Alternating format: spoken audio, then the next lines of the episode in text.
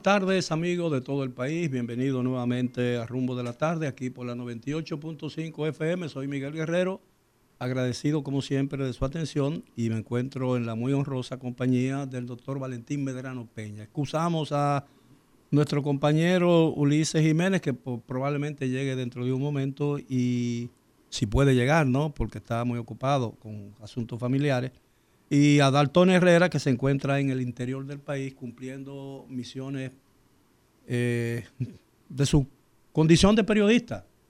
De manera pues que eh, lamentamos su ausencia por la tarde de hoy. Temporal en lo que tiene que ver con Ulises, porque Ulises podría presentarse en cualquier momento. Eh, Valentín. Sí, saludos, muy buenas tardes. Eh, don Miguel Guerrero, buenas tardes al pueblo dominicano, buenas tardes a Juan Ramón, a, Juan y, a, ah, Alvarito. Ah, está aprendiendo, don Miguel. No, porque buenas tardes. se lo dejo a ustedes porque tiene más sentido. Buenas tardes a, Alvarito y, a Juan Ramón Gómez Pérez, como don Miguel antes decía, Juan Ramón Gómez, y se detenía ahí, que no es el otro. no. Eh, hay una diferencia abismal entre uno y otro. Del cielo a la tierra. Gracias por la oportunidad que nos brindan. Y también debo agradecer, don Miguel,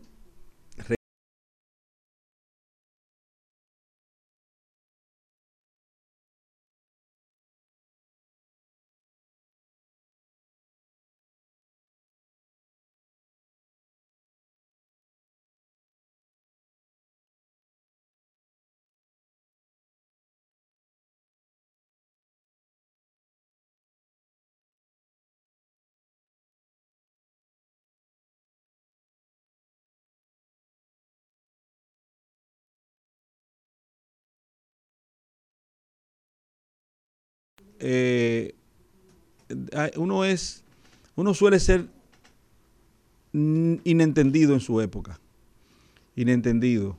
Y a veces pasan muchas décadas y la historia se encarga entonces de como escribiera Juan Bosch en el Judas Iscariotes, el calumniado, tratando de reivindicar a Judas y diciendo por qué, desde el punto de vista conceptual del análisis histórico, poniéndose en el momento específico de la ocurrencia de los hechos, él determinaba en una revisión histórica, nosotros hablamos de revisión penal, revisión constitucional, cuando algo que ha ocurrido entraña necesariamente que ha habido algún tipo de hierro desde el punto de vista procesal. Entonces, en esa revisión histórica es lo mismo que asumir que la historia ha tomado como bueno y válido un acontecimiento y lo ha definido como tal, lo ha mantenido históricamente eh, por, una cantidad de tiempo determinado, cometiendo la, historia, asumiendo la historia y tomando como, como condimento fundamentacional la historia, o el historiador, conceptos errados. Entonces, uno no sabe si vivo va a recibir esa, ese no reconocimiento, la aceptación, vamos a decir así, de las posiciones que uno asume. Bienvenido, don Miguel Guerrero. Mira, a propósito de Judas, de Judas el calumniado, Judas Iscariotes. El calumniado. Mm. Eh, Somerson Morgan escribió. ¿Quién, quién, quién? Dígalo al paso. Cuando diga Somerson un Morgan. Diablo. Eh, un escritor eh, muy famoso. Somerson Morgan. Somerset. Somerset. Bueno, Somerson Morgan es un gran escritor eh, inglés de finales del siglo pasado. Escribió sobre el tema mucho muchos años antes que Bosch. Ah, eh, y tienen un, tono similar. Eh, un tono, tienen un mismo enfoque. Yo no quiero sugerir nada. Bueno, eh, vamos, vamos. Hubo, un problema en los tribunales que por un plagio aquí, una cosa. No, no, mira. la verdad es que los elogios y los reconocimientos son, son importantes y, y, todo el que lo desprecia de alguna manera eh, trata de, engañarse a sí mismo. Pero el que busca, mira, es como el escritor, el que escribe para, para buscar reconocimiento, el que escribe en busca de la fama, se traiciona a sí mismo. Sí, eso es verdad. Eh, es decir, porque lo que tú escribes se defiende a sí mismo. Es decir, eh, es absurdo defender un poema o es absurdo defender un libro, porque el libro se defiende. El libro mismo se defiende. Entonces, eh, yo afortunadamente, eh, aunque eh, pude, tener mejor suerte con otras, con otras profesiones, pero mi vocación me ayudó a mí. Es decir, el periodismo me ayudó a mí a encontrarme. Y, y entonces, con eso me basta. A mí me basta con un poco de tu amor, dice José José. Bueno, lo tiene, pero diferente al que José José aspira, ¿no? No así que dice la canción, Galvarito. Me basta. Pero hay gente, hay gente realmente en la radio y en la televisión que hace cosas como para que eh, sonar. Y eso, y eso es un error muy grave. Mucho cuidado, Miguel, que yo me puedo subir en esa, en esa silla ahí gritando. ese es un error muy grave que le quita mérito a lo que se dice. Bueno, tú tienes un tema. ¿El cual? No, porque como es la, primera media hora en la que yo disfruto de su compañía, yo quisiera que sea usted el propulsor de los temas, porque sé que al mediodía, perdón, a media batalla no vamos a poder tenerlo aquí. Así que plantee usted cuál ha sido, cuál ha de ser el norte de la discusión de hoy. Ojalá que sea la ley 124, que no se acaba. Bueno, yo he propuesto, bueno, yo he planteado mi posición reiteradamente aquí en, esta emisora. Y ayer lo decía, que, cual, que yo creo que la solución menos calamitosa, la que puede realmente solucionar el problema, eh, sería reenviarlo al Congreso la ley nuevamente para que se corrijan aquellos puntos que son contradictorios y que violan la Constitución de la República. Ahora, si el presidente no accede a eso, eh, uno tiene que llegar eh, fatalmente a la conclusión de que eso fue hecho de una manera deliberada con un propósito eh, definido. Eso es lo que uno podría llegar a la conclusión, porque realmente el alboroto que se ha, que se ha producido, se ha generado en el país, en un periodo eh, pleno de, actividad electoral, con las elecciones primeras, la primera de tres votaciones, al, al, doblar de la esquina, es decir, en menos de un mes, y el gobierno dice que si lo convencen de que se equivocó eh, eh, lo reformaría. Bueno, eh, las protestas y las quejas sobre eso debería convencerlo de que se equivocaron, a menos que esa, esa, equivocación no, haya sido premeditada, que es lo que yo estoy a punto de, aceptar. De pensar, ¿verdad? Mire, hoy yo temprano recibí la llamada cuando cruzaba mis periplos hacia la ciudad de San Cristóbal a conocer una audiencia eh, Pero tú no tienes Negra hoy. Me la cambié para no, no estar como que si fuera un uniforme con el día de ayer. Eh, sugerencia de Alvarito, me dijo, usted vino con una, esa misma corbata ayer, entonces busqué ahora en el vehículo. y dije yo, para, para que no se vea que es un uniforme, ¿verdad, Alvarito? Eh, Pero tú puedes tener muchas corbatas negras, uno tiene muchos trajes azules, tiene muchas camisas blancas, tiene muchas camisas azules. Eh, eh, algunas no muchas, pero tiene... Sí, muchas no la pongan. bueno, el caso es que recibí la llamada de uno de los diputados que estuvo aquí con nosotros en algún momento en una de las entrevistas. Amado Díaz. No, no, Amado es mi hermano.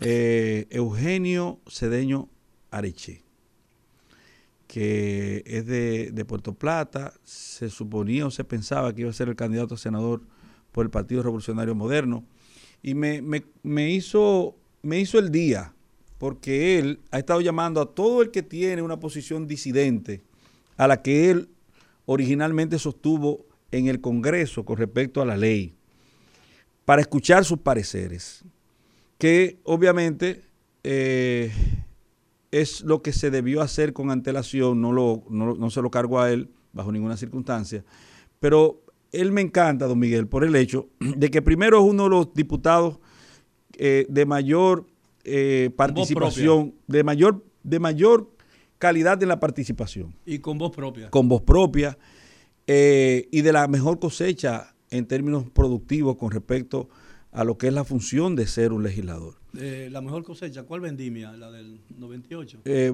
eso, es, eso es vino, yo hablo de producción. Eh, y entonces, él, quería, me, planteó muchos escenarios y muchas contradicciones. Pero tú dijiste esto y don Miguel dijo tal cosa, pero yo creo esto. Y cuando le rebatía con los argumentos jurídicos, como por ejemplo la forma de cocción de la, de la legislación, él asintió hasta cierto punto, sin torcer su posición política, y entendió, entiendo yo, aunque no me lo manifestó así, que hay cosas que revisar ahí. Lo mismo que usted ha dicho, que hay cosas que revisar. Hoy también recibí, o no, esa llamada la hice yo, yo llamé a Juan Miguel Castillo Pantaleón, porque lo vi a través de las redes haciendo, haciendo opinión con respecto a la, a la peligrosidad, establece él, de, esta, de este intento de eh, reinstauración de, un, de una especie de gobierno de facto. Eh, pues bien, él me decía, me hacía primero, y quisiera, don Miguel, no sé si ustedes podrán hacer una colaboración. ¿Cómo se llama cuando dos personas eh, se ponen de acuerdo para tratar un tema histórico? Eh, cada quien desde su óptica, sin que necesariamente guarden relación con las conclusiones que hayan de vertir en el mismo. Si tienen un mismo propósito, esas dos posiciones serían connivencia. Bueno, pues ojalá que ustedes puedan hacer una connivencia eh, con el tema relacionado a, la, a, lo que ocurrió en la República Dominicana en el año 1975 durante la investigación del caso Orlando Martínez. ¿Qué, cuántos, ¿Cuántos datos interesantes? O sea, yo que, que he dicho siempre, y lo digo honestamente, tengo que hacer un mea culpa, parto desde el desconocimiento. Yo estoy partiendo de no tener los antecedentes, los precedentes históricos. Cuando yo digo que aquí los casos, por ejemplo, eso de corrupción actual, de persecución penal en contra de la oposición por parte del gobierno, que esos casos son creados. Yo decía, pero yo no tenía el precedente de que en 1975, en el caso Orlando Martínez, se crearon incluso cuatro imputados, personas que no tenían que ver en lo absoluto con el tipo penal ocurrido y que hubo una persona que fue combinado a admitir la ocurrencia de los hechos y la coparticipación de personas que en lo absoluto tuvieron que ver con ellos y se prefirió y se y se, y Para librar de responsabilidad a los autores. Exacto. ¿Qué es lo que está pasando aquí en la República Dominicana actualmente? Pero llegó Ulises, don Miguel. Sí, vamos a darle Bienvenido, Ulises. Eh, te agradecemos la presencia. Y bonito que, está, bonito que está. Que a lo mejor se te hacía difícil. venir, muchas gracias, don Miguel. Eh, se recortó, don Miguel. Todo el esfuerzo que haya que hacer para compartir con ustedes y con los amables oyentes eh, siempre es mm, eh, importante y necesario y hay que hacerlo. Este, venía escuchándolos y es interesante el tema que plantea el doctor Valentín Medrano y de verdad que, es una situación que hay que meditar, que hay que reflexionar. Eh, y lo que decía también don Miguel, de que, bueno, tantas partes en contra o tantas partes reclamando que se revise, no pueden estar equivocados. Yo pienso que eh, aquí hay que hacer un mea culpa. Eh, el presidente de la Cámara de Diputados ha dado una rueda de prensa Hoy eh, creo que le mandé el link a Juan Ramón por ahí. No hay necesidad de ponerlo, pero bueno, por si fuera... En eh, síntesis, no, no, en síntesis ellos dicen que reconocen que fue un error de todos. O sea, eso es lo más importante. Pero los errores se enmendan. Eso, eso, eso, eh, y, bueno, y, un, y una palabra textual que dijo Alfredo Pacheco Soria fue, bueno, si ha habido un equívoco, es un equívoco general y tenemos que admitirlo y tenemos que estar abiertos al diálogo. O sea, yo pienso que sin, sin buscar una justificación, creo que lo que se está buscando es el bajadero para llegar al punto de que hay que hacer cambios, hay que modificar.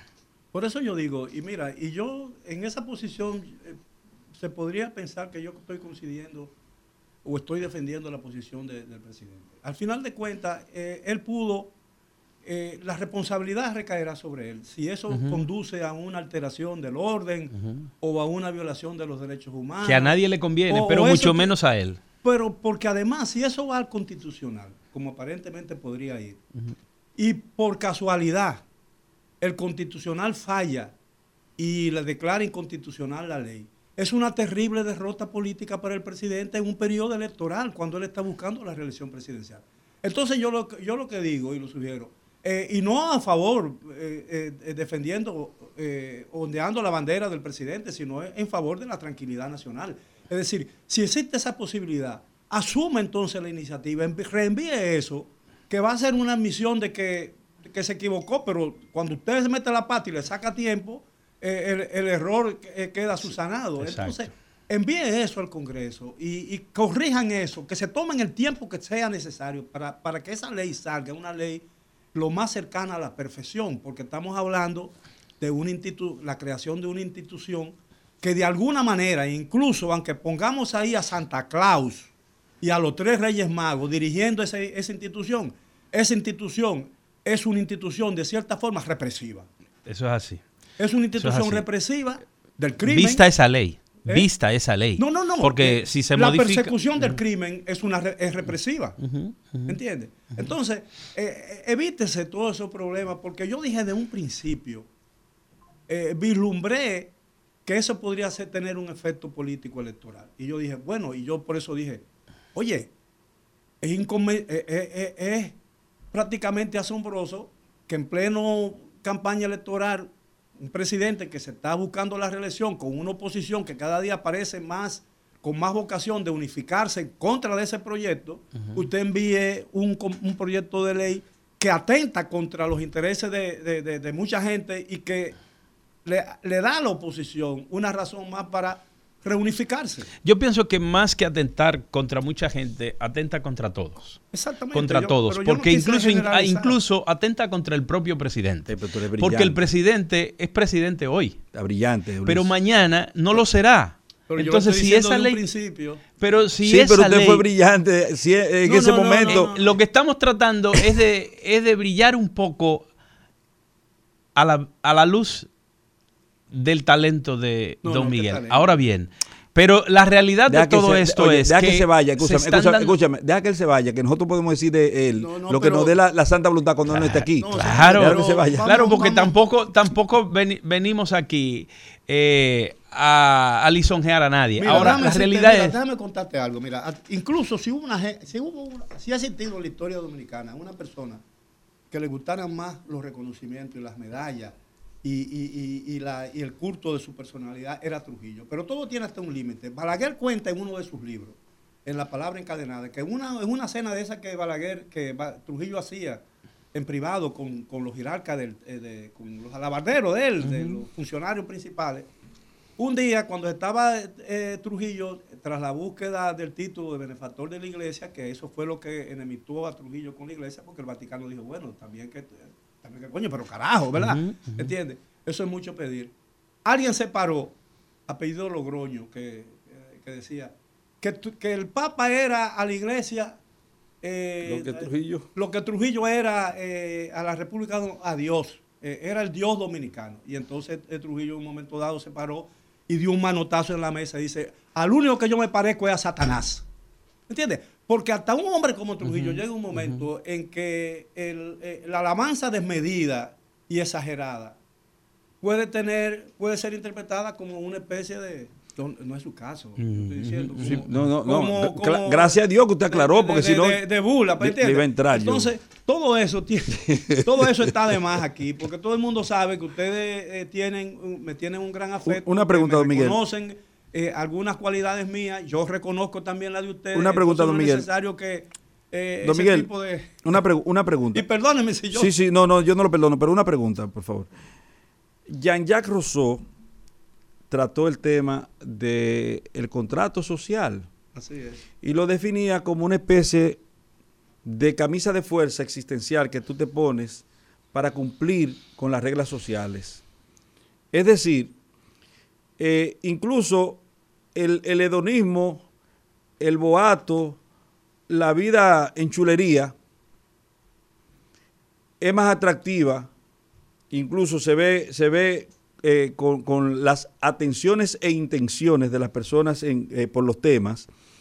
Y creo que Benjamin Franklin decía que en el, el banquete de la, de la verdad era una mesa absolutamente vacía, casi vacía Y en el de la mentira, eso eran los comensales, llenos, full, que no cabían. Porque vestirse de, honesto, asumir los cánones morales, ser éticamente correcto, no, no llama tanto la atención. Ahora, la pregunta que le quiero hacer a don Miguel es la, es la siguiente.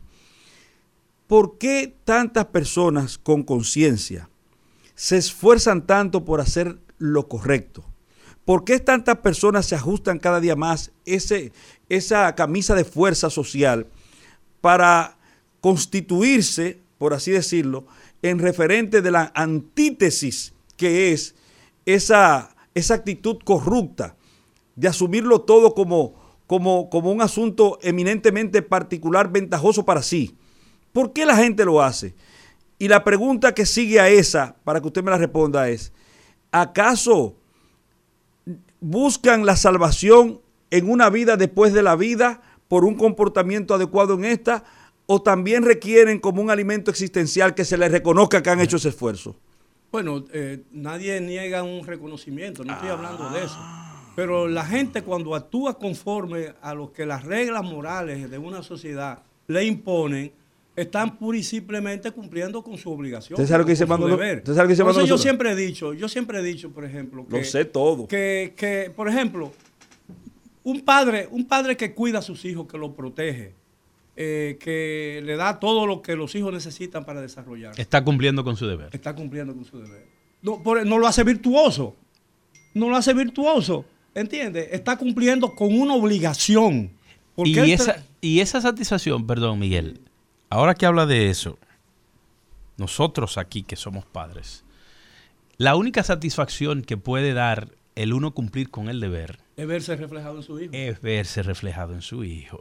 y que su hijo en algún momento de su vida, probablemente no sea en la infancia, o sea, ni, papá, estoy orgulloso de ti. Exacto. Eso es todo. y yo no sé por qué el, tema cayó y yo no sé por qué cada vez que hay un tema, uno refleja su vida real, la realidad de su vida con sus hijos. Cuando venía del colegio de mis hijos hacia acá, yo preví, dije, voy a someter a los niños a mucho tiempo de espera. Y le llevé una merienda. El más grande atinó a decir, papi, gracias por esta galleta él vio que yo no lo hice esperar. Porque cuando salgo de aquí me puedo parar y le comprar, comprarle algo. Pero es que ese es el deber de uno, ser previsor. Sí, yo, yo creo que cuando... Y entiendo su punto. Yo, entiendo su punto. Yo lo que creo que Entiendo, lo acepto y no, como dice Medrano, no lo perdono porque no hay nada que perdonar. No, no, pero... Por eso fue que tú dijiste que no lo perdonaba. porque no hay nada que perdonar. Lo que yo digo, yo lo que yo digo... A mí es, es, muy... Es, importante e incluso halagador eh, que la gente te reconozca y que, eh, diga yo, que te reconozca tu, tus hechos. Eh, pero yo creo que lo más importante es que uno esté conforme con lo que uno hace. Porque eh, yo no, yo quiero ser mi propio juez. Y yo tengo una, un juez que es mi conciencia. Y esa es la que me grita. Esa es la que me grita y la cabeza me dice, mire señor, usted está por mal camino. Trate de eso. Usted debió haber hecho eso y, hizo la otra cosa. Yo estoy cansado de oírla. Eh, mi conciencia. Y a veces me habla tan duro que ensordezco. ¿Entiendes? Y, la suya habla en español, porque la mayoría de la gente no, le habla en español. Te habla, porque te habla, bueno, por los sentimientos son, hablan todos los idiomas. Exacto. Pero bueno, eh, me van a permitir terminar. Sí. El problema es que yo quiero, que, como juez que es, que es mi conciencia, yo siempre quiero eh, que a diferencia, por ejemplo, de los tribunales dominicanos, que no dictan sentencias, sino que le evacuan yo espero que mi conciencia, mi juez, que es mi conciencia, no me evacue una decisión o una sentencia. Ya. Eh, una fétida evacuación. Yo estaba, yo estaba Casi justamente abordando, o había abordado el tema de la pertinencia de que se dialogue y se llegue a la conclusión, que se termine de llegar a la conclusión de que esa ley de la DNI eh, de la Dirección Nacional de Inteligencia debe ser modificada. Todas leyes que nacen en tuertas o tuertas, pues sencillamente lo que hay que hacer es modificarla. Y yo pienso que desde el gobierno se están dando señales muy claras de que sí están en esa apertura, aunque se ha eh, puesto como condición de que si me demuestran que me he equivocado, me eh, retracto y hago lo propio, hago lo que tengo que hacer. Pero bueno, esas reuniones que se han llevado a cabo, que quiero felicitar a el periodista Georgie Rodríguez, que nos sucede a nosotros aquí en cabina. porque eh, sí, bueno, no, viene después de nosotros. Eh, en el día de ayer se llevó a cabo un interesante conversatorio en la Pucamaima y desde allí pues estaban exponiendo varios puntos de vista, eh, periodistas, abogados. En este caso fue apadrinado por la Fundación Institucionalidad y Justicia y el doctor Servio Tulio Castaño Guzmán.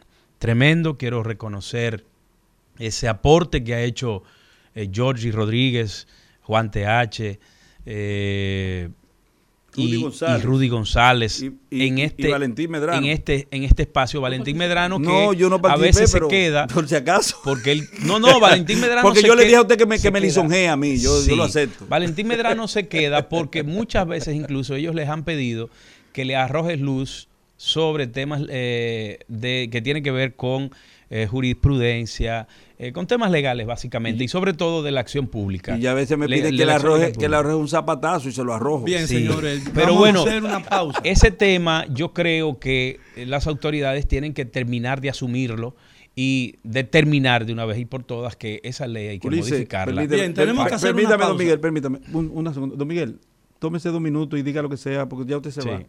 No, no, no, no, no, que hacemos... Sí, pero alárguelo un poco. Menos. No, no, no, tenemos que hacer la pausa. Regresamos después de ella. Siga con nosotros aquí en Rumbo de la Tarde por la 98.5 FM. Rumba 98.5, una emisora RCC Media. Donde surge la noticia, donde hay más variedad, la propuesta de las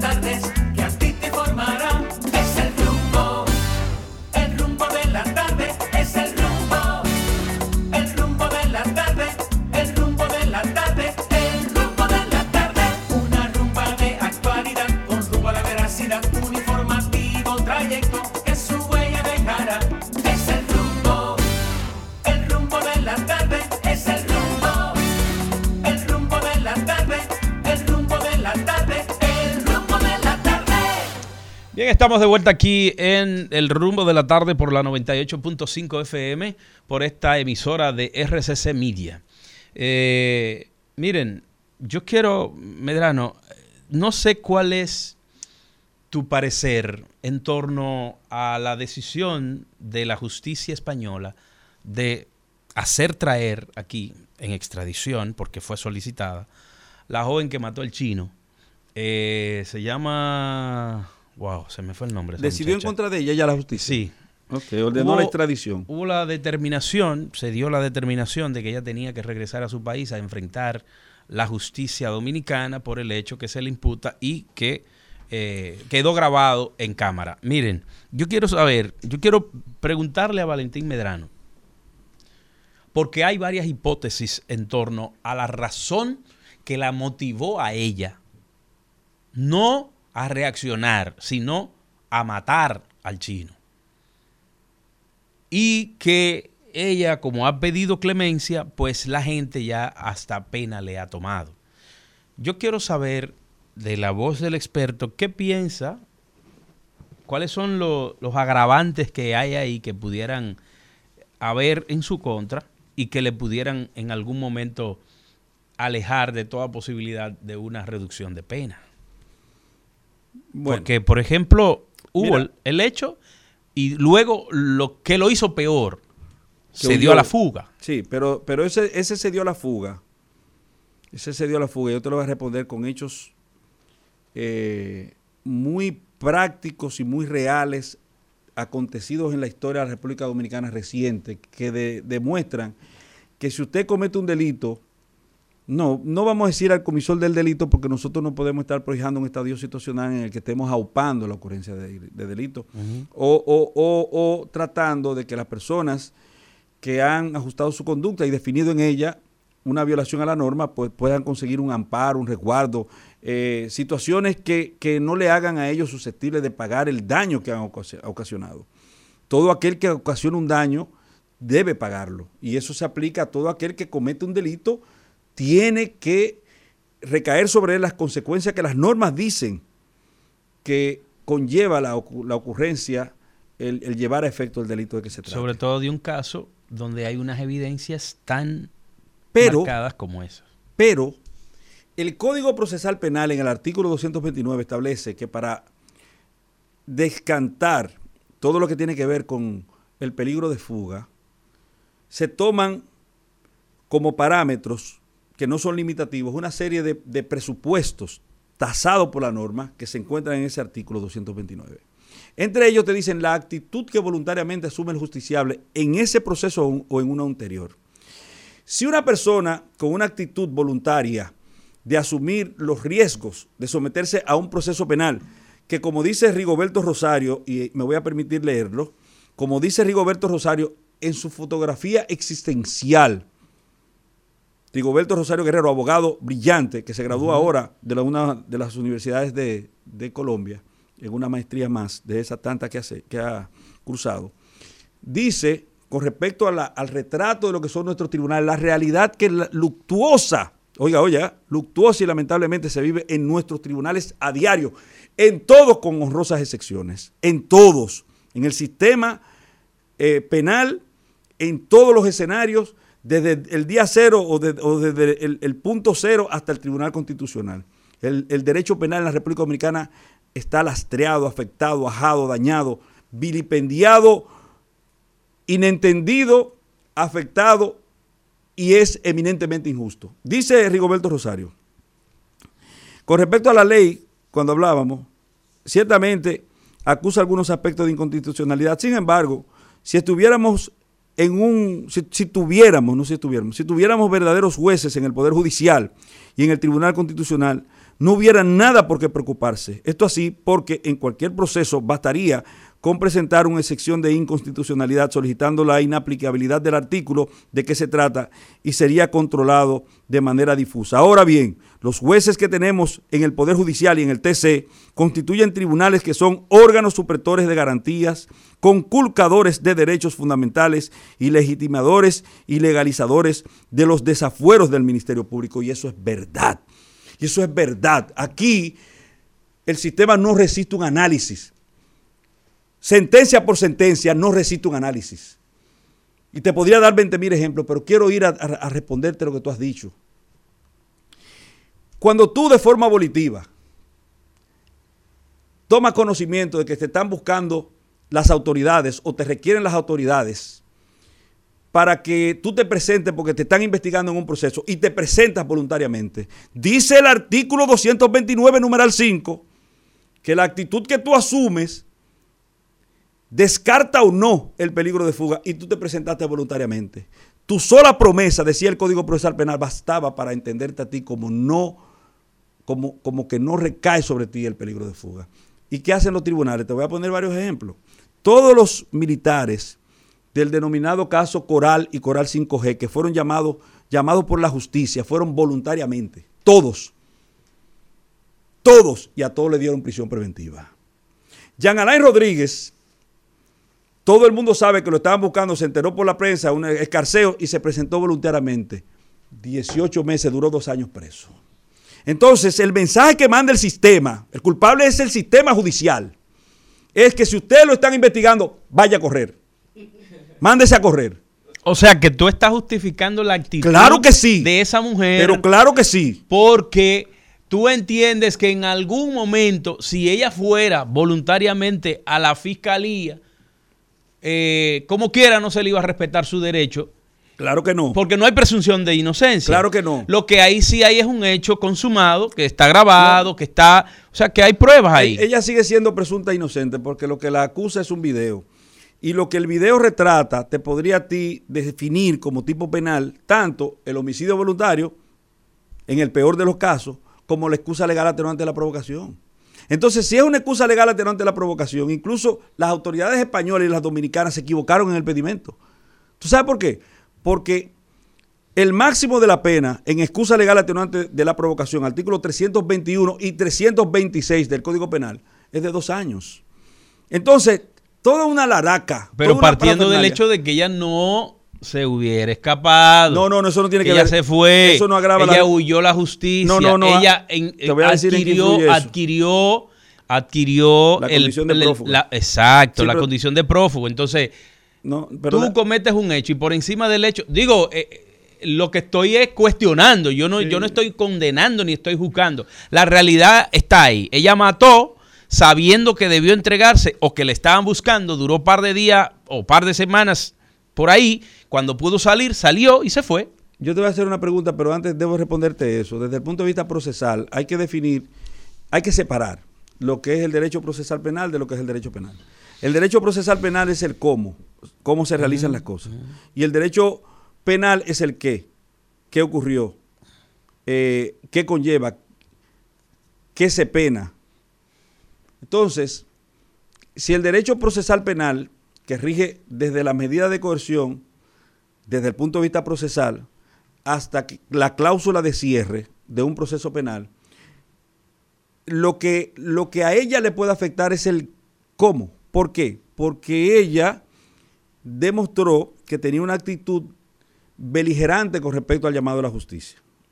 Que ella no tenía la actitud de someterse de forma voluntaria a los actos subsecuentes del proceso. Por vía de consecuencia, en ella recae por ese acontecimiento peligro de fuga. Pero ¿para qué sirve el peligro de fuga? Únicamente ese ámbito de discusión de la medida de coerción, de cómo las personas están atadas al proceso.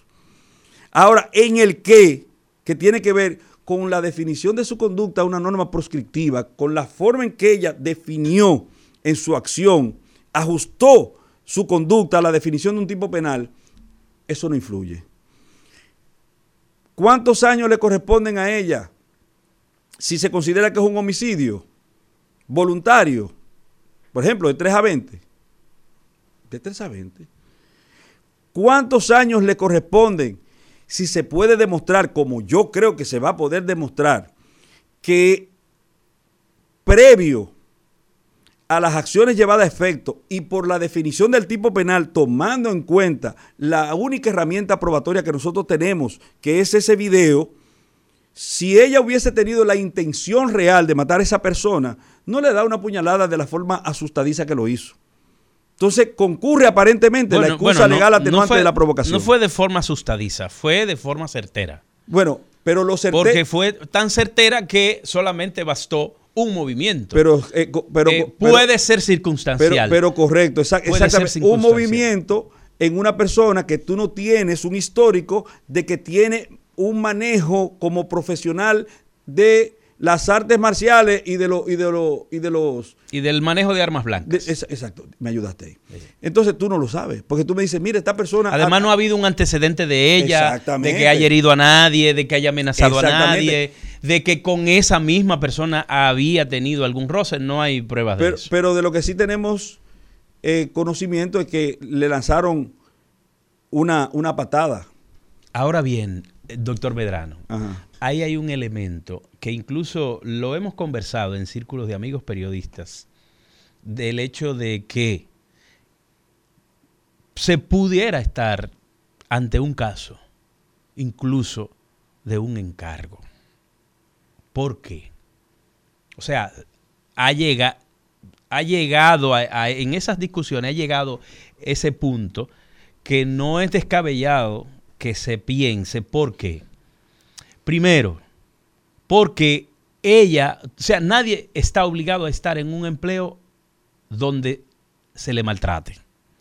Ella alega que ella se había quedado en el empleo porque ella tiene tres hijos, porque no tenía otra manera de producir, porque si dejaba el empleo y no encontraba otro, ¿cómo iba a mantener sus hijos? Y ella no optó por irse del empleo ante el maltrato sistemático que supuestamente había tenido desde, desde la otra persona, o sea, de- del chino, que no se sabe si era dueño o gerente o jefe de ella o jefe de área. En fin, lo que se ha especulado es que probablemente ella tenía un fin en ese lugar. Y que por eso, entonces, esperó el momento indicado. Digo, esas son elucubraciones. Esas son eh, posiciones que se asumen, que se deducen por la actitud de ella al momento de cometer el hecho y emprender la huida.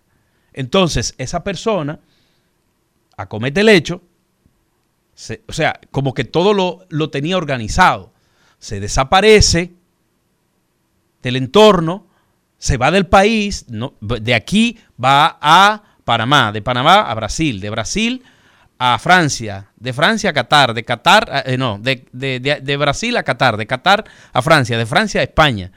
Entonces, una persona que tenga un empleo, o sea, que esté dependiendo de un empleo tan eh, poco remunerado y que dependa de eso, ¿cómo es posible que pueda hacer una travesía como la que hizo? Mira. Entonces, visto ese escenario, Medrano, ¿qué se puede, qué se puede, o qué pudiera la justicia apreciar? Mira, eso, eso se llama derecho penal de máxima intervención o derecho penal del enemigo o derecho penal extremo, como tú le quieras llamar, porque es no solamente es especulativo, sino que, parte desde ninguna fuente probatoria. Eh, además de que, de, que, de que es eminentemente arbitrario.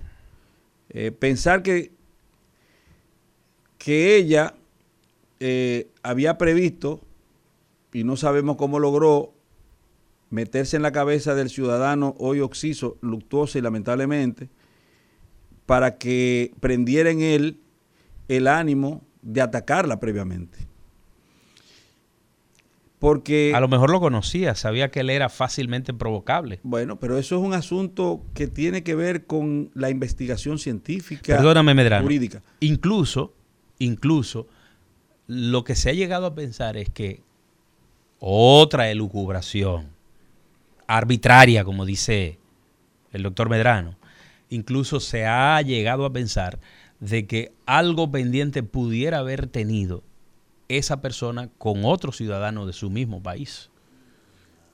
Hasta eso se ha llegado a pensar. Pero eso, pero, eso es interpretativo, eso es arbitrario, eso... Ponlo en especulativo. Y el derecho penal no puede, bajo ninguna circunstancia, porque el derecho penal no es de enunciación.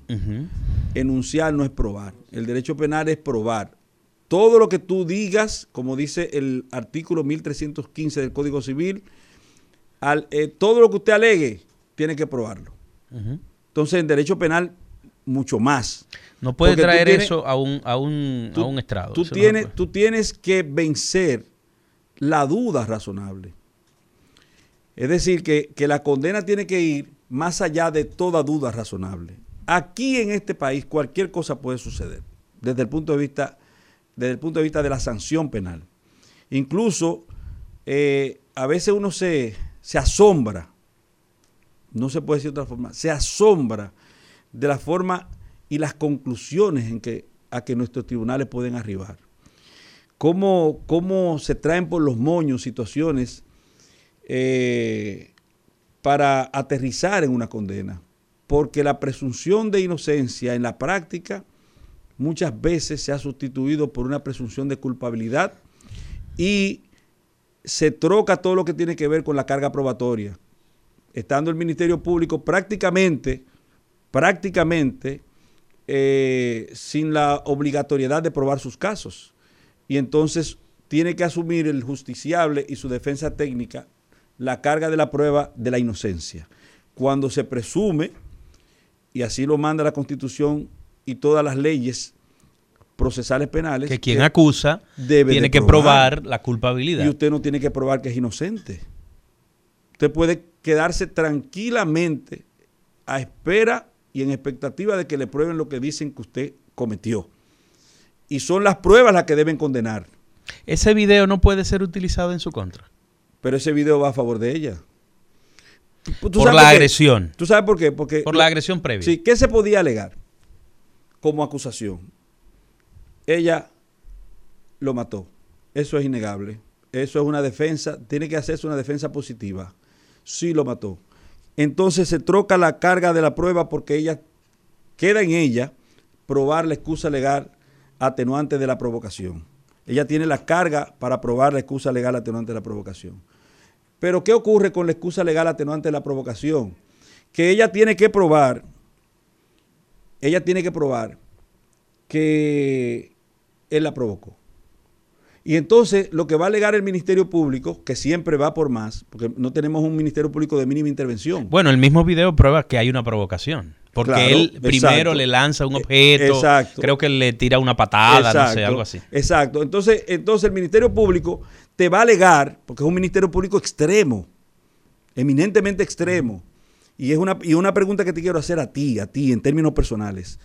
Luego de, de todo lo dicho, para voy a volver a eso, pero antes quiero decirte lo siguiente. Este Ministerio Público va a alegar que no hubo proporcionalidad entre los medios de defensa y los medios de ataque. Como, como en efecto es así. No, porque ese mismo Ministerio Público te va a decir en los casos de violencia de género que la mujer tiene un grado de vulnerabilidad.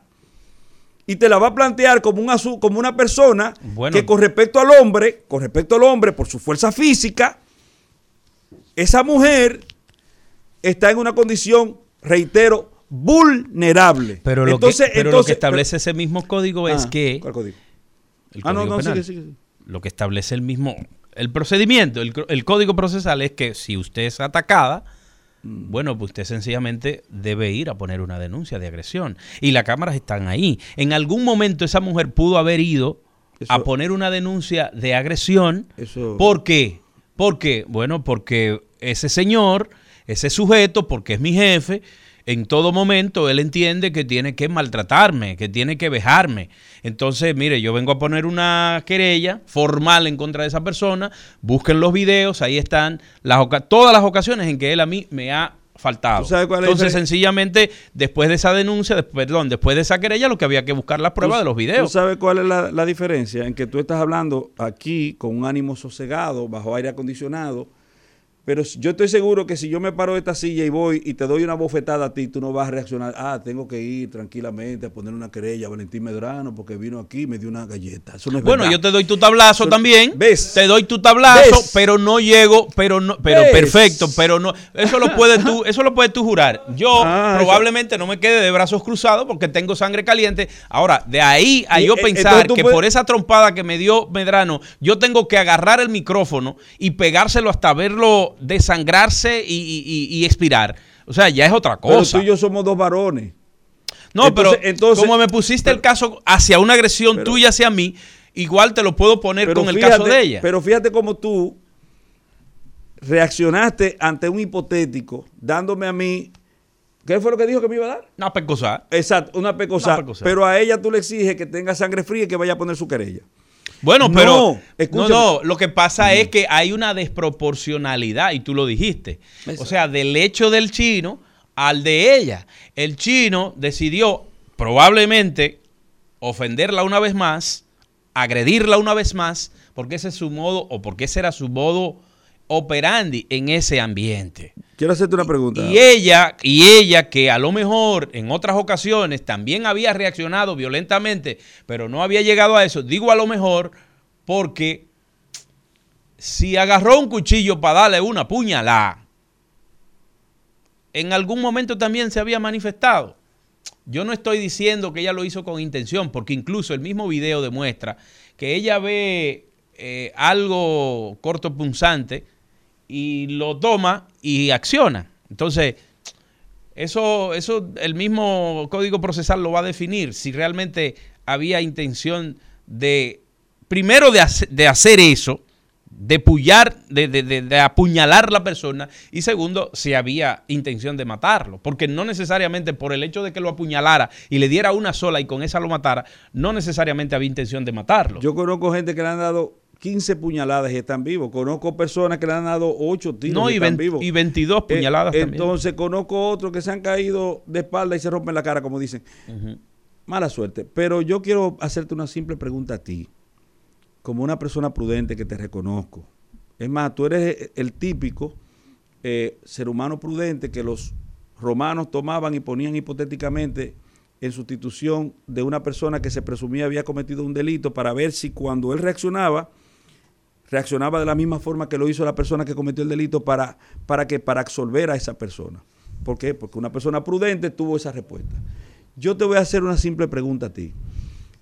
Tomando en cuenta lo que ha ocurrido en este país, que tú lo conoces, si de repente dicen, Ulises Jiménez eh, se va a abrir una investigación en el Ministerio Público de la República Dominicana para que Ulises Jiménez eh, responda como investigado del proceso, que va a implicar necesariamente la solicitud de una medida de coerción y que va a implicar la solicitud de una medida de coerción privativa de libertad, porque es lo único que sabe pedir el Ministerio Público de la República Dominicana.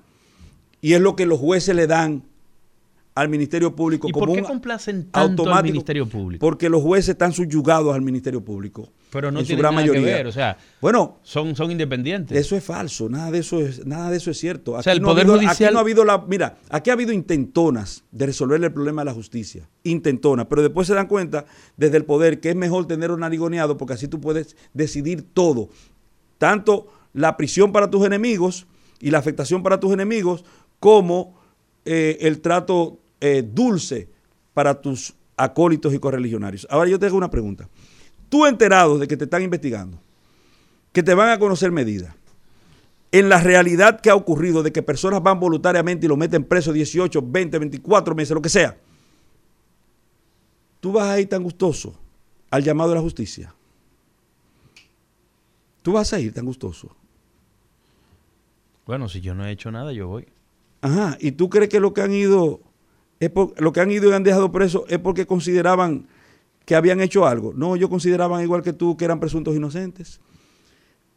Entonces, cuando tú analices eso, Pero con la diferencia internos, de que muchos de los que han ido voluntariamente saben lo que han hecho Pero- y saben que las acusaciones puede, que tienen puede, puede que sí, pero el código, el serias. código no, está, haci- no está hecho para eso. Tranquilo, mis hijos. Pero cua- ahora mismo. Pero cuando tú analices eso, te vas a dar cuenta entonces de quiénes son los culpables de que esa señora, en lugar de irse a entregar voluntariamente, prefiriera salir del país.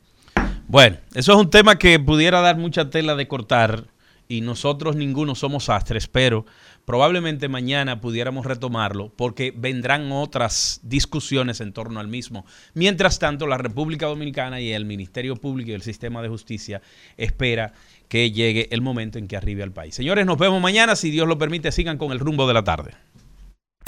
Rumba 98.5. Una emisora. RCC Media.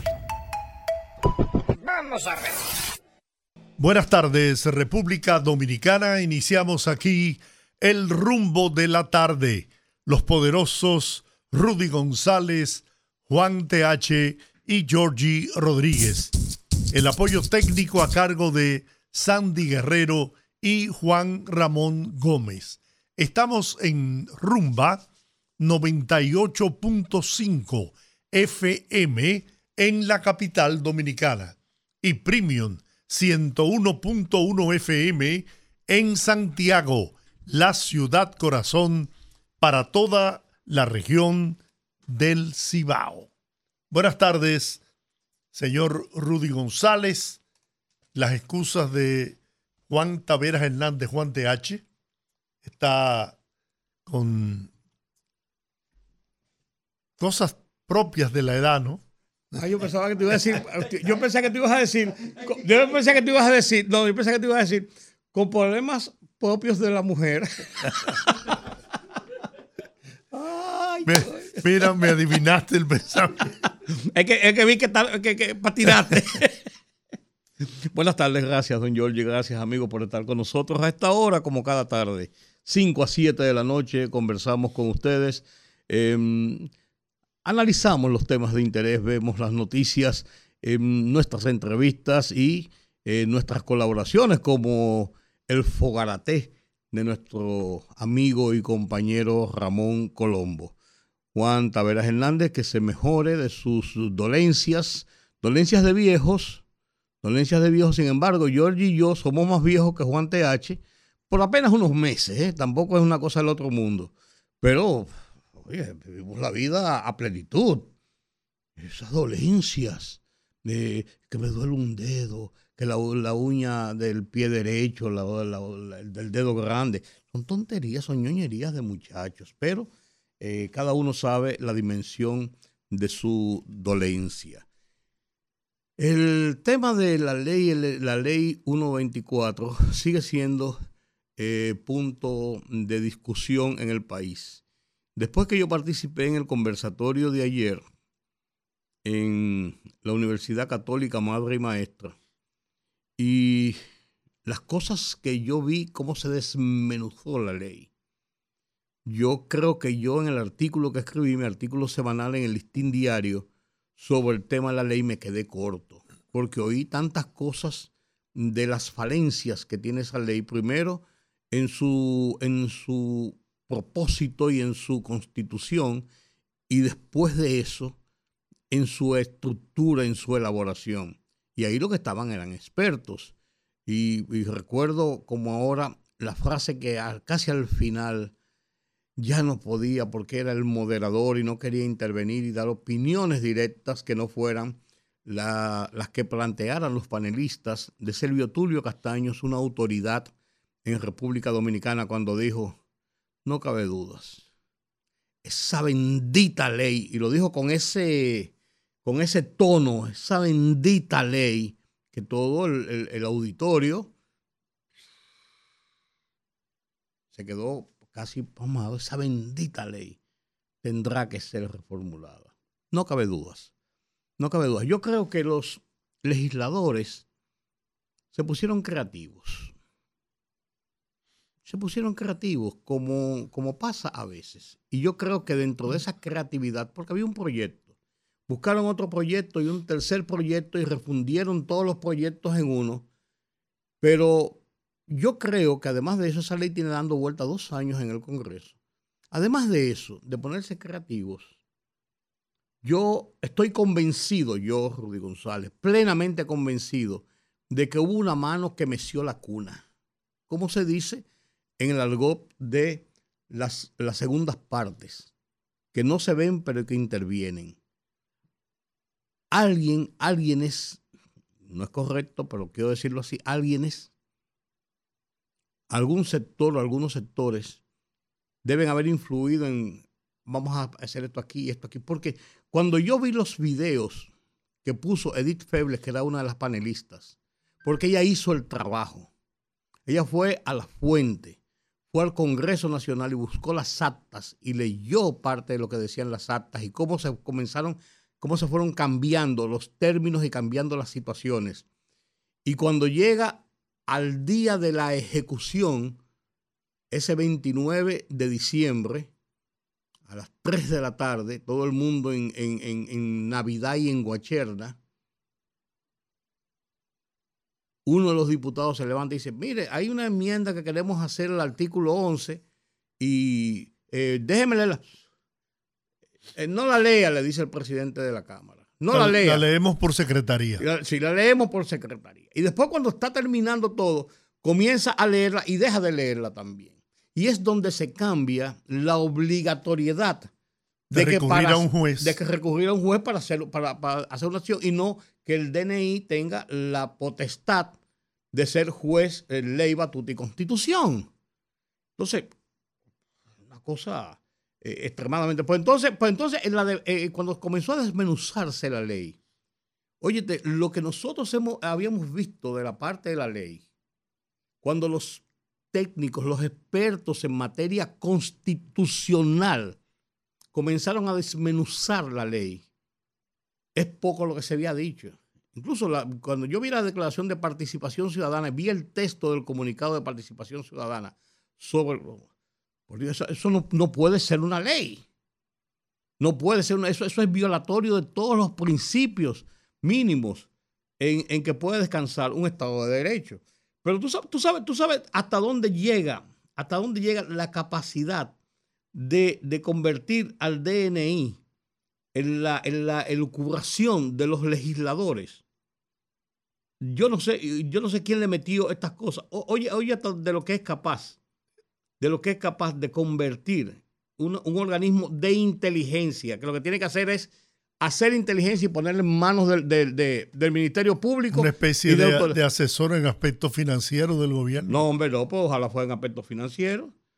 Ojalá fue en aspecto fin- financiero, te voy a decir, te voy a decir lo que eh, el- te, te voy a decir porque eh, yo me quedé con la boca abierta cuando yo lo oí, lo estaba buscando por aquí a ver si encuentro, tengo la ley aquí, el texto de la ley que se aprobó.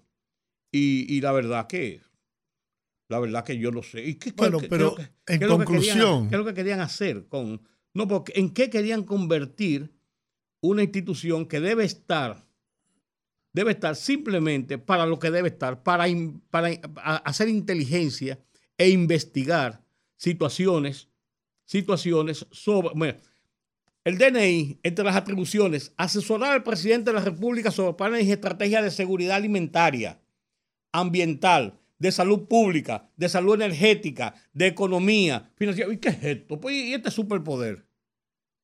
¿Pero, pero, ¿y qué es esto? Eso es una escuela de sabios. Valentín, tú que eres un hombre constitucionalista, una escuela de sabios. O la Pero- estructura que se tiene que crear en el DNI, eh, hay que sacarlo de ahí y hacerle un edificio para que tenga unidades expertas en, asuntos ambientales, en su- asuntos alimenticios. No, hombre, no, por Dios. Y entonces, entonces yo, no había, yo, no, yo no lo había descubierto porque no podía descubrirlo. Yo no, yo no soy quien para descubrir, pero cuando oí esto, esto me dejó con la boca abierta. Esto me, esto, esto me dejó a mí con la boca abierta. Entre todas las cosas, oye, oye, oye, oye esta perla, oye esta perla, esta perla, esta perla. Quien oculte informaciones requeridas por la dirección de inteligencia. Ah, no, ese, ese, ese es el, que, da las sanciones. No, pues espérate, no. Oye, oye esta perla, eh, eh, eh, Valentín. Oye esta perla, Valentín. Oye esta perla, Valentín. Que es donde, que donde, donde la, la puerca retuerce el rabo, como dicen. Yo, yo me quedé ahí pasmado. Me quedé pasmado. En lo que tú encuentras la perla, eh, Alfredo Pacheco, presidente de la Cámara de Diputados, en una rueda de prensa convocada hoy jueves, explicó cómo se dio el proceso y el hecho de que todos los legisladores disponían de las informaciones necesarias, así como que todos votaron a favor. Fue una modificación votada por todas las bancadas de todos los partidos incluyendo el diputado que ha dicho de la llamada, que no sé a quién le hicieron la llamada, probablemente haya sido a él, porque él votó alegremente por la modificación, dijo Alfredo Pacheco, en referencia a una crítica realizada por el vocero del Partido de la Liberación Dominicana, Luis Enríquez. Al tiempo recalcó que no se trató de una votación que se hizo subrepticiamente, sino que todos los diputados de la oposición votaron a favor. Esta votación lo que indica es que si nos equivocamos, nos equivocamos todos, porque yo también voté lo que sometió el diputado Ramón Bueno y reitero que no fue subrepticia, porque fue en el libre ejercicio de su misión como legislador y presidente de la comisión. Sobre la eliminación de la figura del juez de la ley del DNI aseguró que la modificación se hizo acorde con los derechos fundamentales y la constitución, pero que si esto representa un problema, nosotros estamos en la mejor disposición de corregirlo. O sea, esa declaración de Pacheco es una admisión de la complicidad del sistema legislativo y del sistema de partidos. Porque yo no estoy, yo no estoy excluyendo a la oposición. Yo no estoy excluyendo a la oposición. Los, pos- los principales son los legisladores los culpables de esto. Porque entre todos, en una combinación cómplice, hicieron una ley. Hicieron una ley totalmente contraria a lo que son los derechos fundamentales del, de- del ciudadano. Y él lo admite. Ah, bueno, nosotros, como lo hicimos todos, lo hicimos todos. O sea, si todos, todos a una, matamos al tipo, todos a una, como todo el mundo le dio palo, no importa, todos Bueno, le dimos palo. en, en conclusión, es un hecho consumado. Ya eso no, lo no, no, único no, que- no, lo- consumado. Bueno, no, sí, eso, ya eso es hay que revertirlo, pues hay que Sí, pero revertirlo. está bien. Pero lo que quiero decir cuando digo consumado es porque fue promulgada la ley. Sí, que es peor Entonces- todavía, que es peor todavía. ¿Sabes por qué es peor? Porque el Poder Ejecutivo, cuando le mandan la ley, hay un, debe haber un cuerpo en su consultoría jurídica un cuerpo de, de- de- de expertos que revisa las leyes y tampoco se dieron cuenta de nada de eso. Yo por eso digo que alguien meció la cuna. Bueno, alguien pero meció sí, la cuna. sí, pero oye esta perla que ya la sí, pero encontré. espérate. Si como tú dices, encontré. alguien meció la cuna, Claro. entonces yo pienso que fundamentalmente el Partido de la Liberación Dominicana y la Fuerza del Pueblo tienen que proceder a expulsar a todos los legisladores que dejaron que le mecieran la cuna. No, y la gente del partido de gobierno también. Eh, pero no, espérate, la gente del partido de gobierno Ah. que traicionaron la confianza que se le ha puesto en las manos y meten una ley inconstitucional. Está bien, pero cuando, Entonces- cuando digo de la oposición, porque esos son del gobierno. Ajá, se supone- y, y bueno, le luce. Y les luce. Bueno, no les luce, pero se supone que se identifican con lo que ha sometido el gobierno. ah, entonces, entonces el gobierno es el culpable de lo que pasó. no, el Ah, culpable ajá. son todos, Ah, ah, porque bueno, todos la aprobaron. Ah, eso es lo todos que- la aprobaron. pero eso es lo que dicho. Ahora, no tienen moral los líderes opositores en querer atacar, porque lo están haciendo con el único propósito de sacarle provecho político electoral. Está bien. Es lo único. Está bien. yo no es por el interés de que la ley pueda o no, eh, como se llama, violentar derechos fundamentales. No. Es que sus diputados y senadores votaron y ahora, con la cara de yo no fui, quieren venir a limpiarse de que fueron copartícipes de ese tollo. Pero, eso, eso es lo, eso es lo lamentable. Entonces, si ha sido un error de todos, yo creo que lo inteligente y lo prudente ¿eh? es que todos se sienten y lleguen a un consenso para modificar esa ley y adecuarla a, los, a, los- a lo que establecen los, los preceptos constitucionales. Simplemente no querer seguir sacándole provecho a esto porque es que no pueden, es que no tienen, tienen la cara dura, no tienen moral para hablar. Son cómplices del tollo que se hizo. Entonces, ¿con qué cara, con qué moral pueden salir a criticar? Cállense la boca. Qué bueno eso que Y en dices. todo caso, si ustedes fueron traicionados por sus legisladores, pónganse los pantalones y expúlsenlos. Porque si, como dice Rudy, se meció la cuna, Yo y ustedes saben que- lo que significa eso. Yo creo que se meció la culpa. Bueno, es lo que te digo. Si es como tú dices y todo el mundo sabe lo que significa mercer la cuna, entonces todos esos que votaron a favor tienen que ser expulsados de los partidos, principalmente de la oposición, porque traicionaron, por lo que yo veo, los líderes de esos partidos salen ahora con el cuchillo en la boca, con el único propósito de tratar de dañar la imagen del presidente Luis Abinader de tratar de bajar la popularidad inmensa, enorme que tiene el presidente Abinader y el PRM para las próximas elecciones. Eso es todo. Si no, se hubieran quedado callados. Esa es la verdad. Yo quiero ser realista. A mí no, yo estoy de acuerdo que hay que modificar la ley. Estoy de acuerdo que todos tienen responsabilidad. Pero viejo, Pero todos, todos. todos. No puede ser que tú ahora quieras venir a decir y a, y a inculpar al gobierno y al presidente y al PRM cuando tus legisladores son tan... Es más, tienen mayor nivel de responsabilidad. Porque ¿cuál es el papel de los legisladores de la oposición? Precisamente buscar, ¿eh? buscar, hurgar y aclarar y pararse en el hemiciclo y haber denunciado todo eso. No, Totalmente levantaron la mano. Totalmente de acuerdo. Ahora, también hay una responsabilidad del Poder Ejecutivo en promulgar una ley con una serie de visos inconstitucionales. Estoy diciéndote Oye, que oye, todos yo- son responsables. Oye lo que yo dije, pues entonces, pues, pero oye lo que yo dije en, mi párrafo, en uno de los párrafos de mi artículo. El proyecto fue sometido por el gobierno y promulgado por el presidente.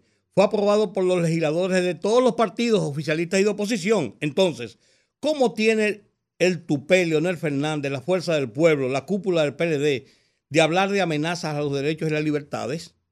¿De qué garantías e hipocresías habla Luis Abinader? Todos son responsables para mí.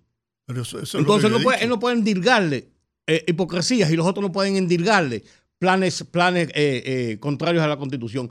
Todos son responsables. No me esculpen a Luis Abinader, no me esculpen a los legisladores del partido de gobierno, no me esculpen a la oposición, no me esculpen a nadie. Fue una combinación una combinación de la clase política que le falló a la sociedad dominicana. Pero sí hay hipocresía, Rudy. ¿Eh? Sí hay hipocresía de parte de los líderes de la oposición. Pero él tiene que admitir, en- bueno, te voy a aceptar que hay hipocresía, bien, pues él tuvo que admitir, yo también me equivoqué. Bueno, cuando él dice que está en la disposición de... No, no, no, no, eso De- es muy fácil. de- de- ah, bueno, pues bueno, es que no puede hacer otra cosa si tiene, si tiene el mundo Ah, encima. pero ¿y qué tú quieres que haga entonces? o de admitir que me- nos equivocamos también. cuando él acepta someter Es que a no puede hacer revisión la otra ley... cosa. Ah, bueno, pero es que esto es palo Sibón y palo Pues es que, no Sibón. puede, es, que, es que Luis Abinader no hacer otra cosa, le ha caído el, el- el- No, el no, país no, entero encima. no, el, el país entero no, le han caído sectores encima, eso es verdad. Pero no, el país entero. ¿cuál cuál el país su- ni se entera, mucha parte gente del Ah, pueblo. ah, ah, bueno, no, cuando, cuando el DNI se lo aplica. las instituciones, bueno, es lo que te digo. Cuando el DNI le Pero, aplica la ley a pero, cualquiera. Oye, pero oye el perla. presidente ha dado demostraciones de ser un demócrata a carta cabal. Y lo ha hecho no en esta ocasión, no. Donde ha, ha aceptado el modificarla, el someter a modificación la ley. Lo han hecho, lo ha hecho en mil actividades más, en mil actuaciones más. Pero en esta no lo ha hecho. Ha que Querer, quererle. Mira, yo no sé qué se persigue con todo esto. Como, como te digo. Cambiar hay- esa ley. Hay una, pero perdón, pero de eso, es que tú y yo en eso coincidimos, que hay que cambiarla. Ah, pues entonces estamos como Lo los que- de acuerdo no. y peleando. No, lo, lo que yo no, lo que yo no concibo ni acepto es que la oposición, que está llamada a ser el, El ojo, contrapeso. ¿eh? El contrapeso. el contrapeso, el ojo, sí. el ojo atento para ocultar cualquier problema en proyectos de ley, se haya, se haya asociado y unido en la aprobación de. Totalmente, no de, lo acu- hace. totalmente de acuerdo. Por eso no tienen moral. Totalmente no de tienen acuerdo. moral para criticar ni para acusar a nadie. Totalmente de acuerdo. To- Ahí estamos totalmente de acuerdo, porque tampoco pues, no me culpa a los otros. Que son tan culpables y tan responsables, porque que fue una, no- una complicidad Pero de ¿dónde, la clase dónde política. yo estoy exculpando a los otros? No. Yo, le, Eh, yo lo no. que digo es. no, tú estás el pre- no, presidente lo reconoce y lo dice. Bueno, Ajá. el presidente lo reconoce por su condición de demócrata a toda prueba y está en disposición de que la ley sea modificada. Yo me enteré anoche. Eso, eso demuestra que él reconoce que hay aspectos de la ley que hay que modificar. Yo, me- enteré anoche viendo. eso, eso- ese conversatorio para mí fue tan revelador. Me alegro de haber ido. Me, eh, me excusan de que yo falté a mi trabajo aquí. Pero me alegro de haber ido porque me abrió tanto los ojos sobre este proyecto que es importante. Yo tenía el proyecto original en las manos, que me lo entregó hace más de un año el director del DNI, que se lo distribuyó a mucha gente y yo había visto el proyecto. el proyecto. Pero oye este artículo que le metieron, señores. Eso no tiene madre. Artículo 27. Yo no, yo no había visto esto, pero ahí se desmenuzó tanto y yo vi tantas cosas. Sanción por divulgación. Oye esta, Valentín. Quien divulgue informaciones sometidas o secreto oficial de la Dirección Nacional de Inteligencia será sancionado con prisión menor de dos a tres años, que es, cuánto salario mínimo. ¿Tú sabes qué es eso? Censura previa. O sea, si yo me planto aquí y yo digo, y yo digo, Valentín está involucrado en un, en un asunto de narcotráfico, que sé yo, cuánto, y el DNI está haciendo una investigación sobre eso, y yo obstruyo esa parte del DNI, yo soy eh, eh, eh, pasible de esas sanciones. No, pero Eh, no, yo- espérate, so- soy- no, eso, eso es lo que dice ese párrafo. Soy pasible de esas sanciones porque yo tengo primero que preguntarle DNI. pero ¿tú lee, estás lee- averi- lee el párrafo otra vez, porque yo no creo que sea eso lo que quiera.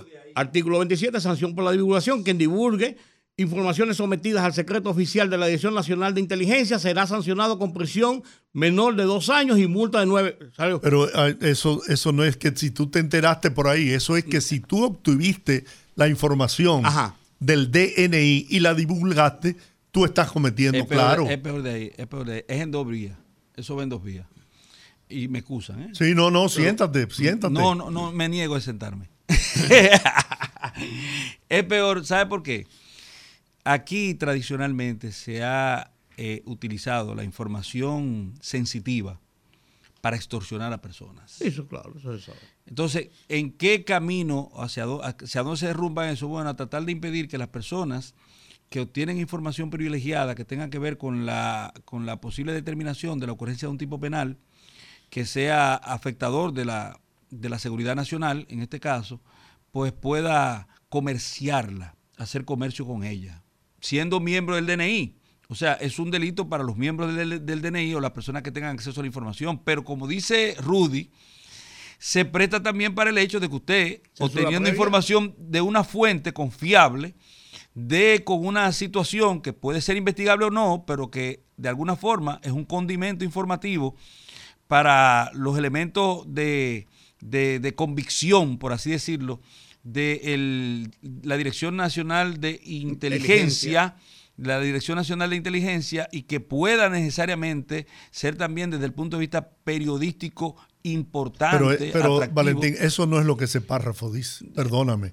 ¿Cómo así? El párrafo dice que si usted divulga Sí, eso mismo. ¿eh? una información del DNI que usted ha obtenido del DNI, No, no, no, no. Claro Es que no, sí. Dice, dice, quien divulgue o destruya informaciones sometidas a secreto oficial de la dirección. ¿Cómo tú sabes que una información está sometida No al se secreto? Eh, Tú, tú- tú tienes que ir a preguntarle, eh, tú no estás investigando esto, esto no es secreto, esto no, no es secreto de inteligencia. Pero, Pero- to- pero todo, lo se que se, todo lo que que- se investiga es secreto, don Giorgi. Sí, todo. sí, pero perdón.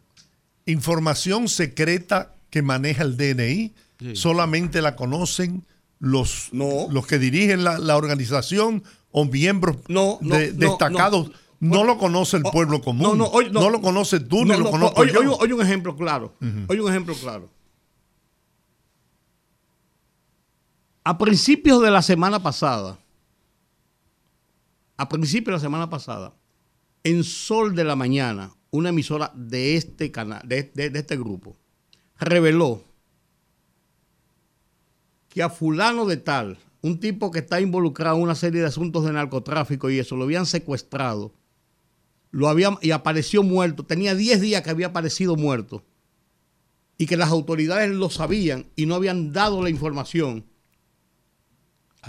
porque estaban investigando de qué se trataba. Y ellos divulgaron esa información. Porque en una fuente y la información fue correcta.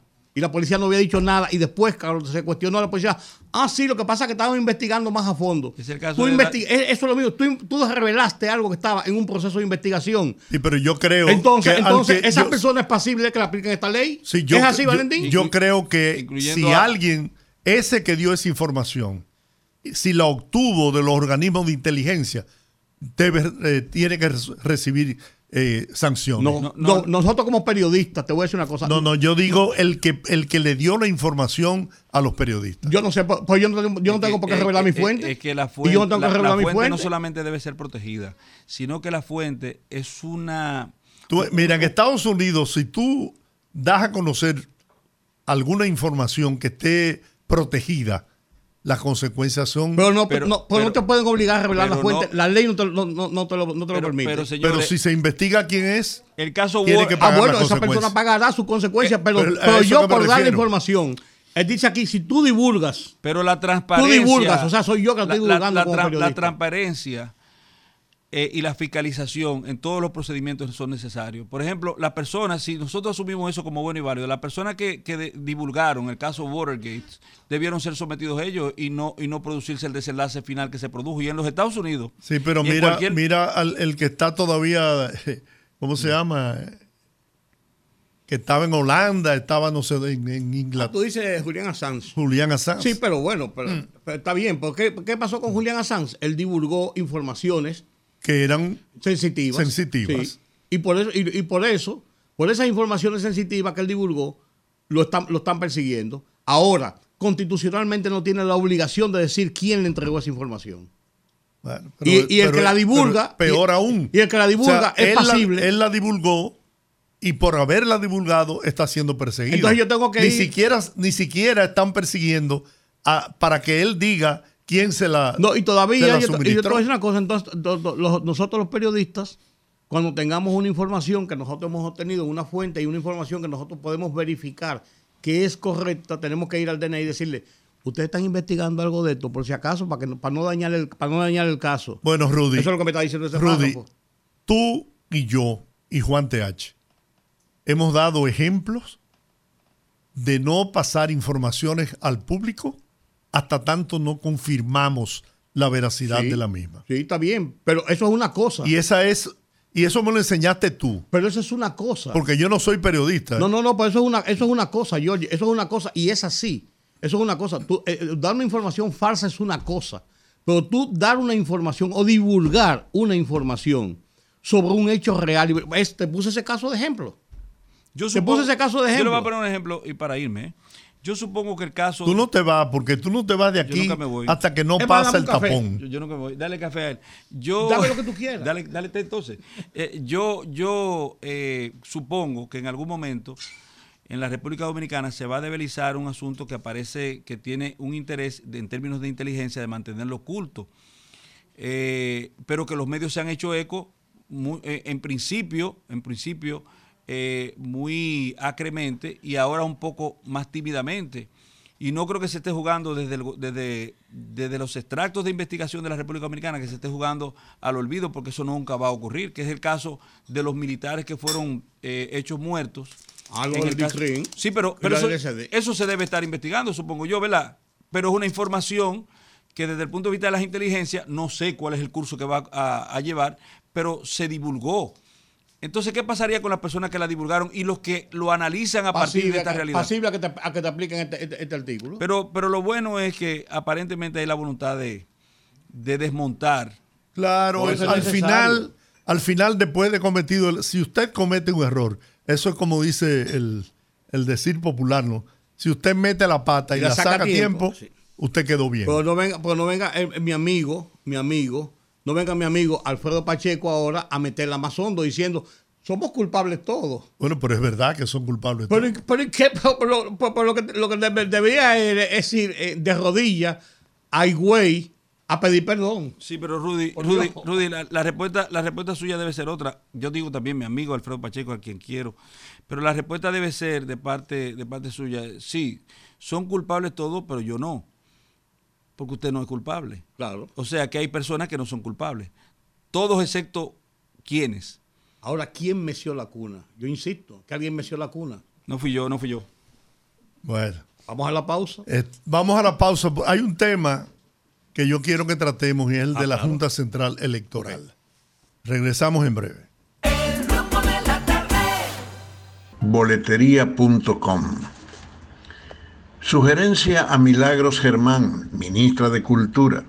Si acaso ignora el hecho extraordinario, insólito, increíble, inaudito que sucede en la boletería del Teatro Nacional. No se te ocurra ir a comprar boletas para asistir a una obra teatral de un productor nacional, pues te puede ocurrir lo que me sucedió. Manejé en hora pico meridiana hacia el Teatro Nacional, Plaza de la Cultura, y al llegar a la boletería, interesado en ocupar asiento para ver La abuela del escorpión, la cajera me informó que allí no se venden boletas para obras de productores independientes, que solo pueden adquirirse vía Internet. ¿Qué opinas, Milagro? Fogarate en la radio con Ramón Colombo. La tarde. El rumbo de la tarde. El rumbo de la tarde. Bien, yo ayer al final del programa dije que hoy íbamos a tratar el tema de la Junta Central Electoral.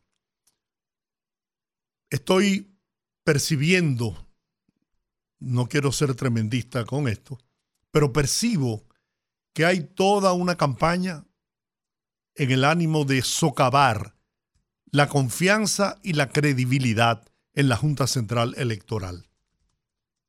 Partiendo yo del hecho de que conozco la integridad de cada uno de los que componen la Junta Central Electoral, en especial de su presidente, Román Jaques, me atrevo a asegurar que estos hombres y mujeres que están al frente de la Junta Central Electoral serían incapaces, primero, de traicionar sus conciencias, de traicionar al pueblo y de prestarse a maniobras oscuras en el proceso electoral de febrero y de mayo. Llegar a la, a la osadía, al tremendismo, de decir, como dijo un destacado miembro El senador Tommy Galán. Del además- Partido de la Liberación que además Dominicana, es el secretario de Asuntos Electorales del PLD. que, el, que ellos habían hackeado el sistema de transmisión de la Junta Central Electoral es una denuncia gravísima que debe ser probada. Al PLD, No para confesión de parte. sí, pero tiene que probar que ellos tienen la capacidad de hackear, porque también puede ser Un bulto. un bulto Sí, no, no, con, no. El ani- con el propósito de dañar la imagen de la Junta. No, no, no, pero espérate, espérate, espérate, espérate, pa- pa- además de un bulto para dañar la imagen de la Junta, espérate, espérate, yo voy más lejos, Jorge, espérate, espérate, espérate, espérate, llama el paso que yo soy cojo. Eh, No, esto no es un asunto de dañar la imagen de la Junta, esto es un asunto de poner en peligro el proceso democrático del país. Espérate, no, no, no, no, no, no, no, olvídate de la Junta, saca la Junta, son unos ineptos, Sí. lo que tú quieras. Sí, pero, cuando tú dañas la sí. imagen de la Junta, No, no, no, no. estás atentando contra el, proceso. No, pero en esto ellos lo que están diciendo es que son capaces de alterar el proceso. No Sí. siquiera la Junta, por encima de la Junta. Que ellos son capaces de alterar el proceso, si son capaces de- de hackearlo, ellos son capaces de voltear o acomodar o de, o de Los bloquear resultados. los resultados. Entonces, espérate, estamos hablando más allá. Más allá, eso es muy grave. Eso es gravísimo. Ahí es que el DNI debía estar, debía estar actuando. De- ven acá, ¿qué, ¿cómo tú tienes capacidad de hackear eh, eh, eh, una institución como la Junta? El presidente de la Junta, con la transparencia que lo caracteriza, hizo una rueda de prensa explicando que fueron sometidos a, a una auditoría los equipos que hubo, que que hubo hubo- 23 faltas, se corrigieron 19 inmediatamente, y, y fallas, que hay, exacto, fallas técnicas y que se- y se- las otras quedaron tampoco cuatro pendientes que están en proceso de ser corregidas. Claro. Entonces, tenemos un... que son que son faltas, lo que explicó Román Jaques, de la conexión, De o la sea, de- conexión. del proceso de conexión para que desde ciertos lugares se pueda hacer la transmisión porque hay problemas con la interconexión, con una serie de cosas, pero de, 19 de 23 faltas, 19 fueron pasaron la prueba. Entonces, entonces tú me entiendes, o sea, está actuando la Junta. Y ahí después de eso, entonces es que la gente del PLD dice eso. Y oye lo que dice Román Jaque, Sandy. Vamos a oír lo que Reiteramos nuestro compromiso con la transparencia y le informamos al pueblo dominicano que pueden dormir tranquilos, que va a haber elecciones justas y transparentes este 18 de febrero. Muchas gracias y bendiciones. Esa frase pareciera corto, Sí. pareciera corto, pero es un compromiso. Aquí va a haber elecciones libres y transparentes en República Dominicana. Si tú unes a esa, a esa tremendista declaración de que hackearon el, el sistema de la Junta Central Electoral, a eso unes el, la información que aparece hoy en los medios de que los ex militares que, que son parte de la fuerza del pueblo se están preparando para defender el voto de ese partido en las urnas. Oye, se está creando un ambiente de intranquilidad, de desasosiego. Se está queriendo vender la idea de que en este país va a haber un cataclismo como el que propiciaron ellos en el 2020, que hubo la Junta de, tener que suspender las elecciones municipales. Están queriendo crear condiciones, no sabemos, yo personalmente no sé con qué fines, de llevar intranquilidad al pueblo dominicano, de sembrar dudas en el pueblo dominicano. Y yo me adhiero a lo que dijo el presidente de la Junta Central Electoral. Aquí habrá elecciones libres, transparentes y la voluntad popular expresada en esos procesos electorales tendrá que ser respetada. Pueden ir a defender el voto, tienen todo el derecho. Para eso son los delegados de los partidos políticos. Pero no le metan cuco a la gente con el tema de que los militares, los ex militares. Eso es tontería, Jorge. Bueno, pero es- Para mí, eh, pa' mí lo otro no es no, no, tontería, pero esto, eso es no, no, tontería. eso no es tontería, no. Sí, hombre, sí. Eso tiene un mensaje muy claro. Sí, hombre, sí. y- y- y- Cuando tú dices que los, los ex militares y ex generales están en actitud de ir a defender, es porque tú estás sembrando dudas sobre el proceso electoral. Eso no es, Eso no es una tontería. Pero está bien, yo creo, yo creo que eso, eso, es, eso, es- eso es la palabrería y, y el- lo otro es un hecho confesado por el, por el, por el delegado del PLD en la Junta. Eso, es un hecho, que él dice, nosotros lo hackeamos y comprobamos esto y esto y esto, y que tiene una capacidad de hackeo. Tratando de decir que el sistema es frágil y es débil. Cuando él lo que debió decir, o lo que debió decir el PLD, es reunirse en la Junta y decir, señores, mire, esto se puede hacer, hay que cubrirse por ahí, porque lo que es el mal para ustedes es mal para nosotros y es mal para todos, porque si nosotros podemos hacer esto, se lo puede hacer cualquiera. Eso es lo que, eso es, lo que es correcto. Claro. Pero, y, y eso, y eso sí es malo decir y salir a proclamar eso, de que nosotros tenemos esa capacidad, porque el sistema es frágil. lo otro, toditos, ¿saben? Vamos para la calle, vamos a defender el, voto a nosotros. Eso lo va a hacer todo el mundo. Eso Rudy, Rudy. Eh, oye, oye, no, oye. no lo simplifique tanto. no, pa- bueno, pues yo a, cuando, a- a mi cuando juicio. tú dices que los militares retirados se están Pero preparando. y los militares retirados tienen, tienen tropa aquí. Pero es que, Por no es- Dios, es que el hombre, men- es que ese no es el mensaje. No, pues por el Dios. mensaje es que si están preparándose los militares retirados para asumir la defensa del voto, es porque hay un riesgo. ¿Y qué tú crees que piensan los otros? ¿O tú crees que los otros están de brazos cruzados también? De los otros partidos. Ellos sí, ellos sí saben cómo es que se, les retuerce la, la ¿cómo que dice? Eh, El la- la rabo al chivo. La, la puerca del rabo. Y, Sí. y, y, y los que están ahora no lo saben. Por Dios. Yo te digo. Somos dominicanos, Giorgio. Yo, yo hombre. recuerdo aquel proceso donde a Guido, en la 27 de febrero, los militares ¿eh? Lo acorralaron y quisieron hasta de- hacerlo preso. Y cómo arrodillaron en, en la provincia hermana Mirabal a un general retirado también. Yo recuerdo eso en los procesos del PLD y FUPU, porque es la misma cosa para mí. Yo no voy a comentar ninguno de los dos casos en público porque yo tengo, yo tengo información privilegiada y no quiero que el DNI me, me- me- me venga y me pregunte porque no, la ley está vigente. La ley está promulgada y está vigente. Ajá. Ajá, esa ley me la pueden aplicar a mí. Pues está vigente. No, la ley está vigente. Está aplicada. Servio Tulio, huye, muévete y, y- y que po- proponga que hagan esa reforma. Porque Mira, en otro orden. Es más, no me atrevo a hablar yo. Es más, me voy para casa. Te voy a dejar solo. El presidente de la República, Luis Abinader, inauguró el embalse de la presa de Montegrande para garantizar agua a la región sur, mientras los otros siguen creando pajaritos en el aire y soñando con un sueño que difícilmente puedan convertir en realidad. Este hombre en tres años construyó el 60% de la obra que solo había avanzado un 40% en 10 años. El presidente ordenó la construcción de las obras complementarias inmediatamente, como son la línea mixta de agua potable y para riego de zonas agrícolas, dos turbinas de generación hidroeléctricas. El mandatario destacó que esta obra ejecutada por el gobierno a través del Instituto Nacional de Recursos Hidráulicos, INDRI, y con el apoyo del Banco Centroamericano de Integración Económica, no solo beneficiará a miles de dominicanos a través del suministro de agua potable, sino que también impulsará el crecimiento económico, dando seguridad y tranquilidad a la zona. Todo el suroeste se va a beneficiar grandemente de esta obra, de esta presa de Montegrande.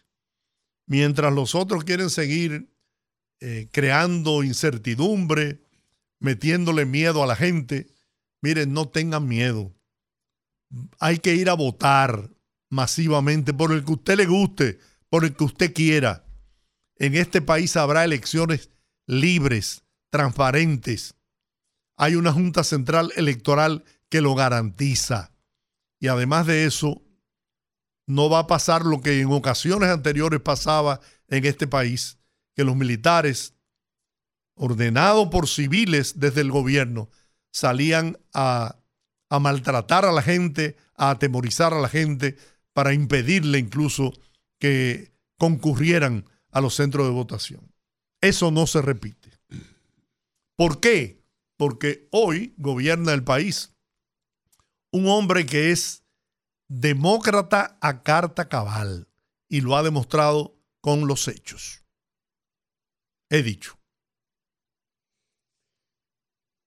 Qué bueno que a Adrián Beltré le dieron el... 95%. Qué bueno, qué bueno, qué bueno. Sí, el segundo yo- más votado después de, tónica, del panameño, ¿cómo se llama? Mariano Rivera. Mariano Rivera. En el primer, en el primer intento, y tenemos ya cinco, Cinco cinco eh, All Star, eh, Sí.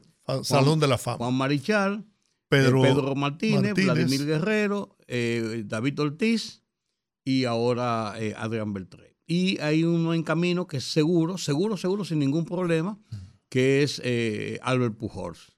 Sí, ese Albert tiene Pujols eh, no, no hay un dudas, pasaporte directo. y no hay duda de, de que, es un hombre de, de Coppertown.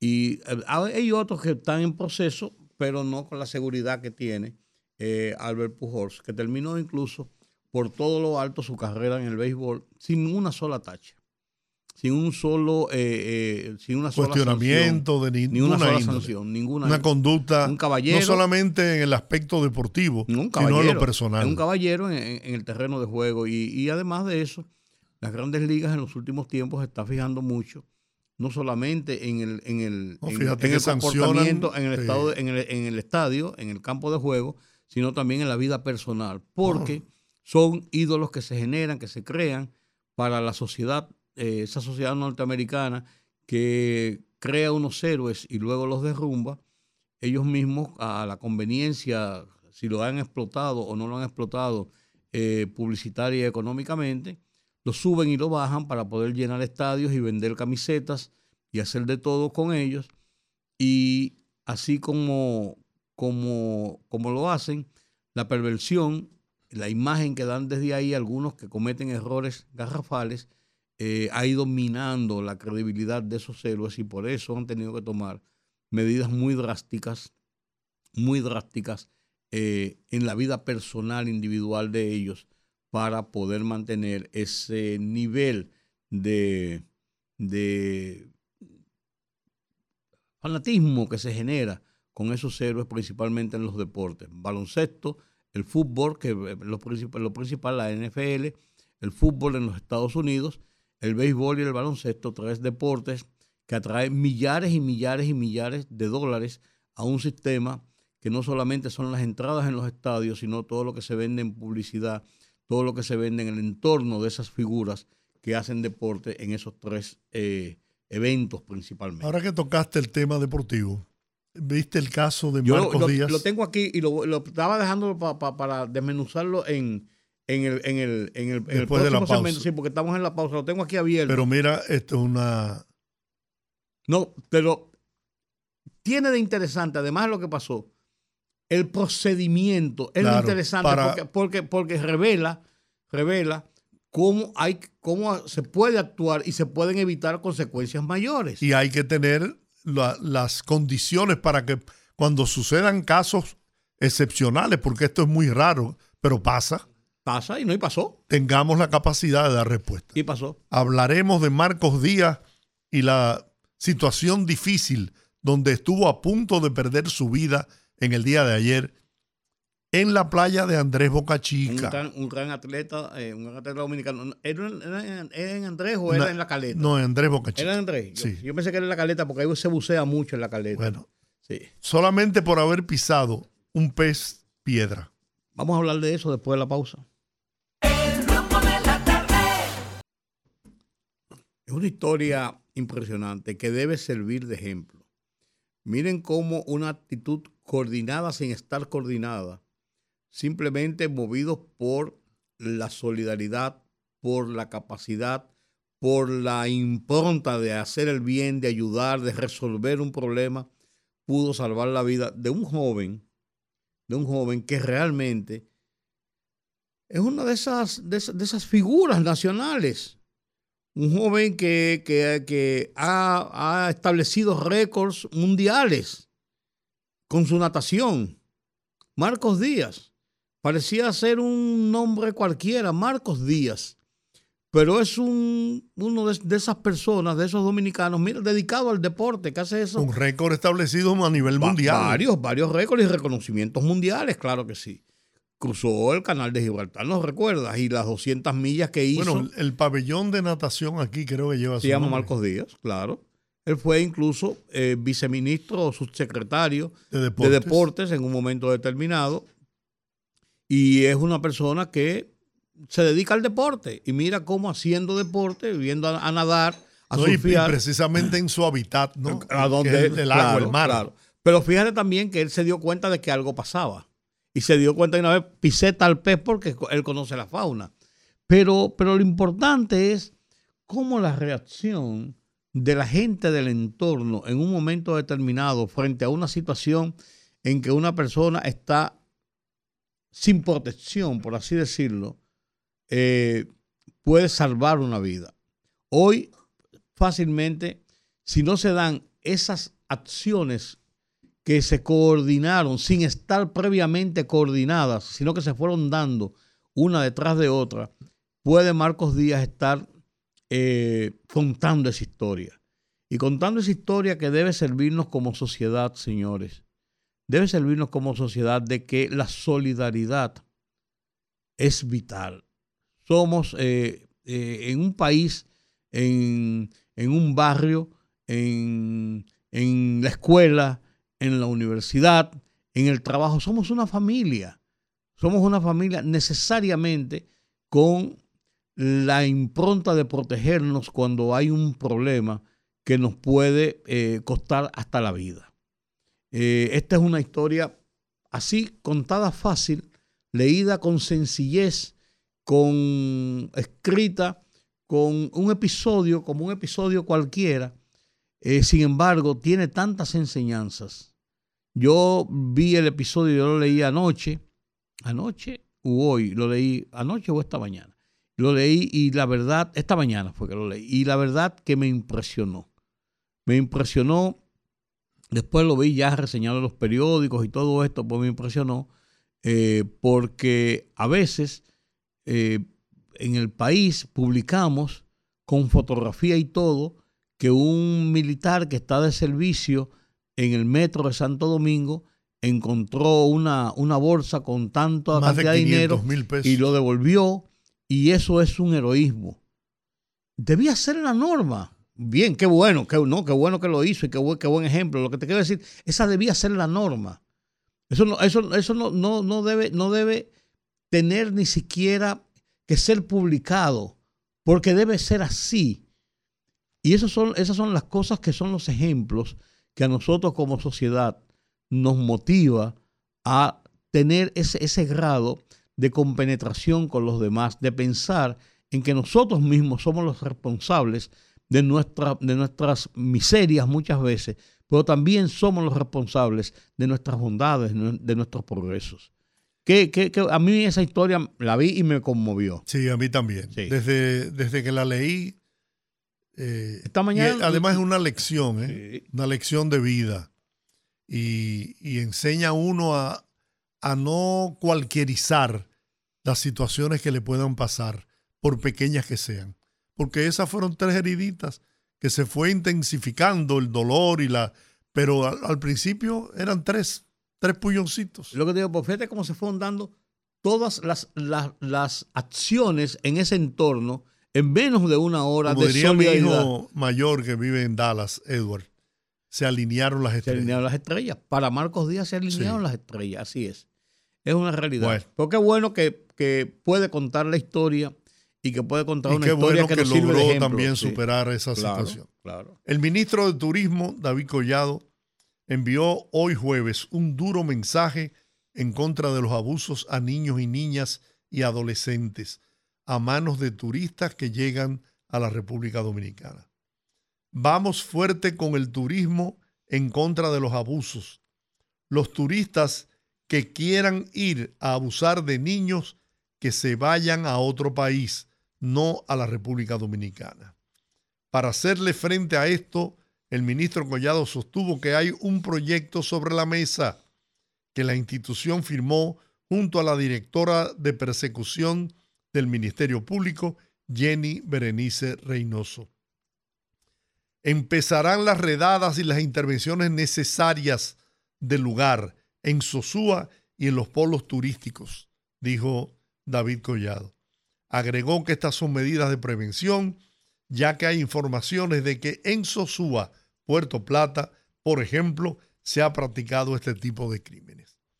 Y miren, eso es verdad. Nosotros, que sin lugar a dudas somos una economía que dependemos en gran medida del turismo, de la zona franca y de las remesas y de las exportaciones, estamos promoviendo la República Dominicana como un destino maravilloso que lo es, pero también llegan a este pedacito de tierra enclavado en el corazón del Caribe, gente con conductas cuestionables, que vienen en busca de perversidad, vienen en busca de, de acciones eh, reñidas contra todos los principios morales y, y, se aposentan en algunos lugares. En una ocasión yo recuerdo que Boca Chica había, había un, un foco de esos extranjeros que venían a prostituir jovencitas, venían a... a y jovencitos. Y jovencitos. Eh, en Sosúa también esa información ha circulado y en otros lugares del, del país.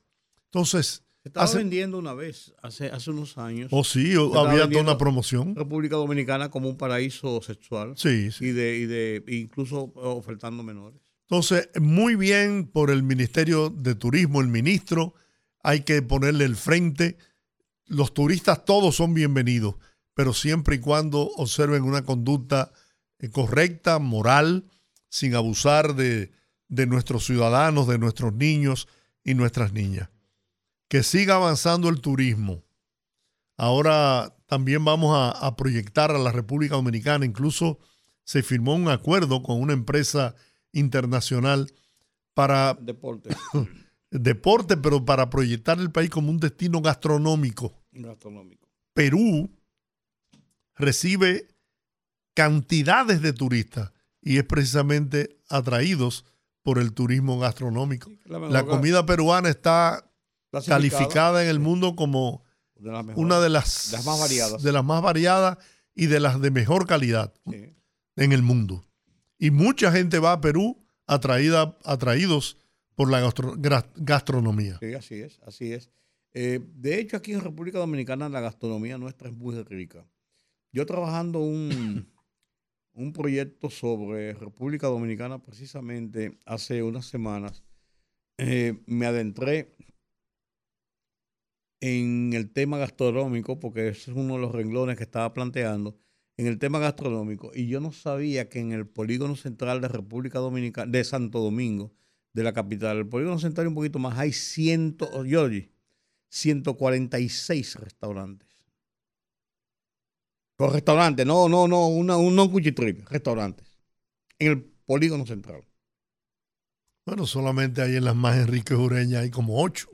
Un chorro de restaurantes. No, y en, en, en, por toda la ciudad. Pero, pero ha ido creciendo y hay una diversidad de, de, de ofertas de comidas internacionales y todo esto. Pero también hay una oferta de la comida nacional, de la comida dominicana. Ese restaurante que está en, en el Aeropuerto Internacional de las Américas, la Chef Tita, se llama. Sí, sí, así mismo. Eh, no, no, no, tiene un nombre. Está a la entrada del aeropuerto, sí. en, la, en, lo que era antes la, la, terminal, que ahora es, creo que. No, descarga. no, no, no. Es cuando tú entras Yo por sé, la bomba. la bomba a la izquierda. Yo he ido varias sí. veces. Ah, bueno, donde está, donde está, donde está el edificio, donde está Aerodón. Está he ido varias veces. Eh, se llama Morir Soñando. Morir Soñando. Morir Soñando, que se llama el restaurante. Pero yo no he ido, pero sí, sí vi, sí vi todo su menú.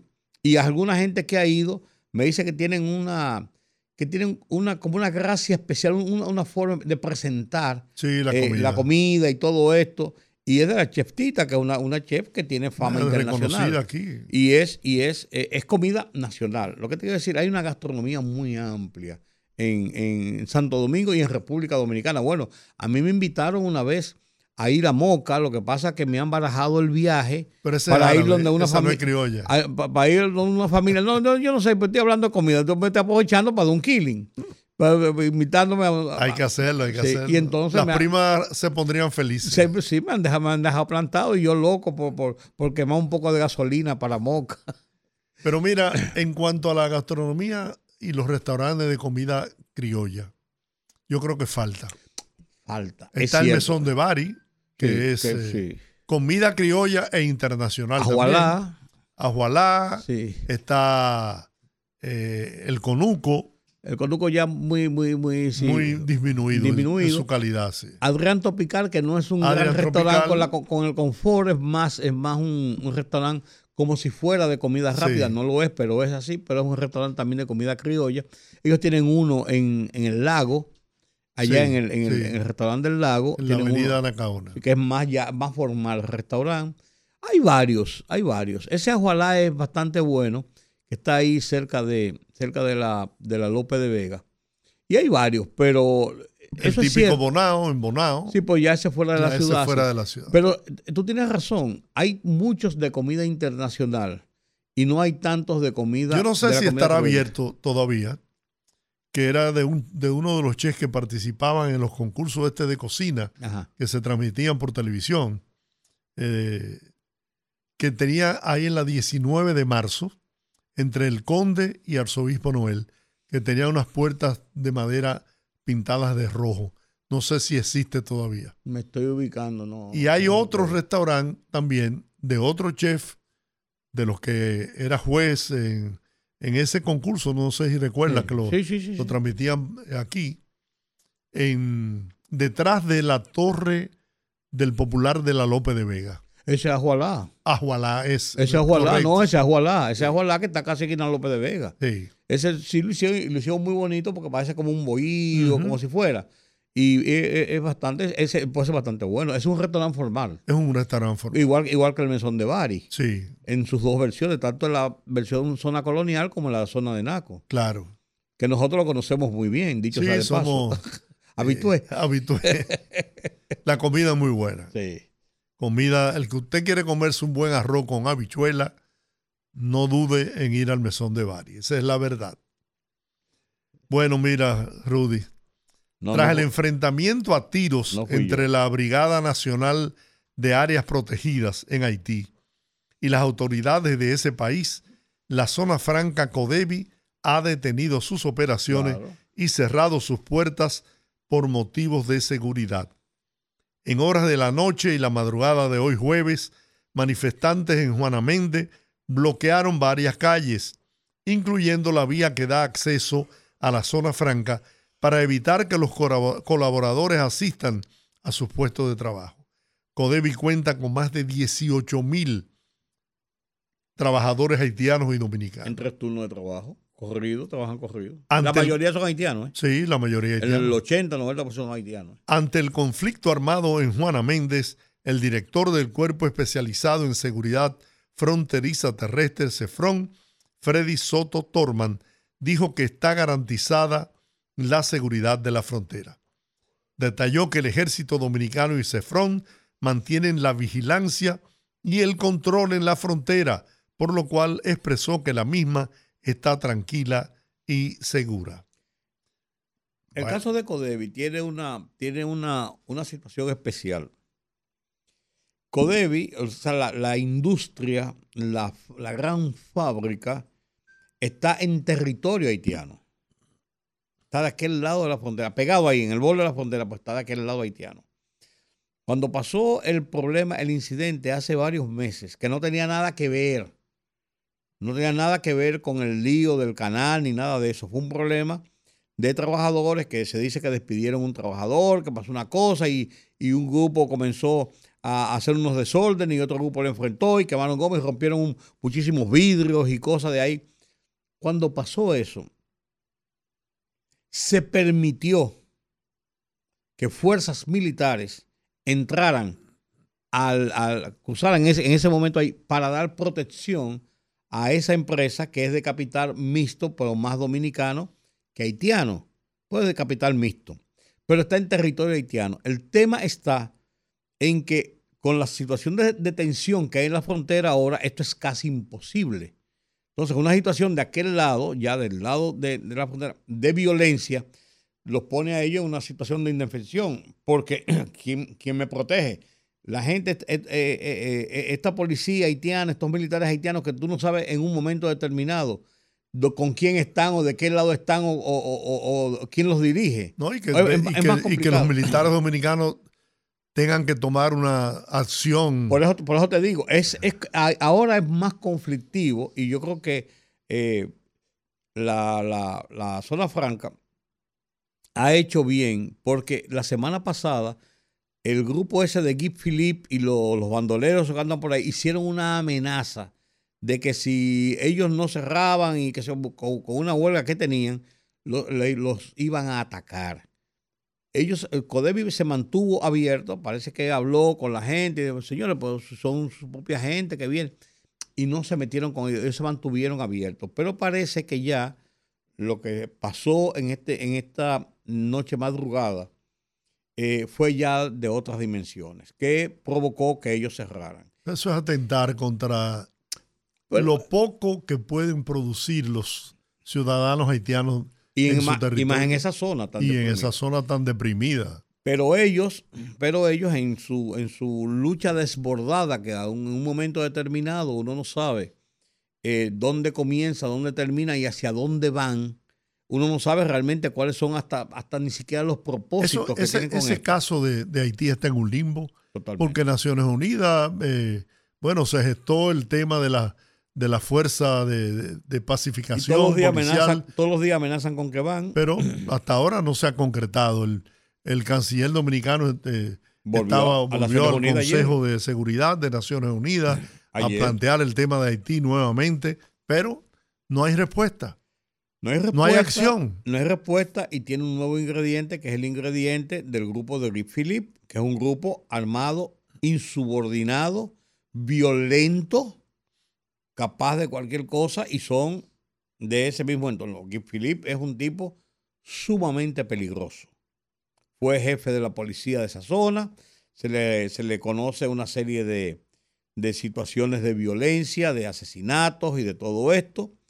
Eh, pero tiene una popularidad, porque es un tipo parece que muy aguerrido y muy popular, que lo eligieron senador.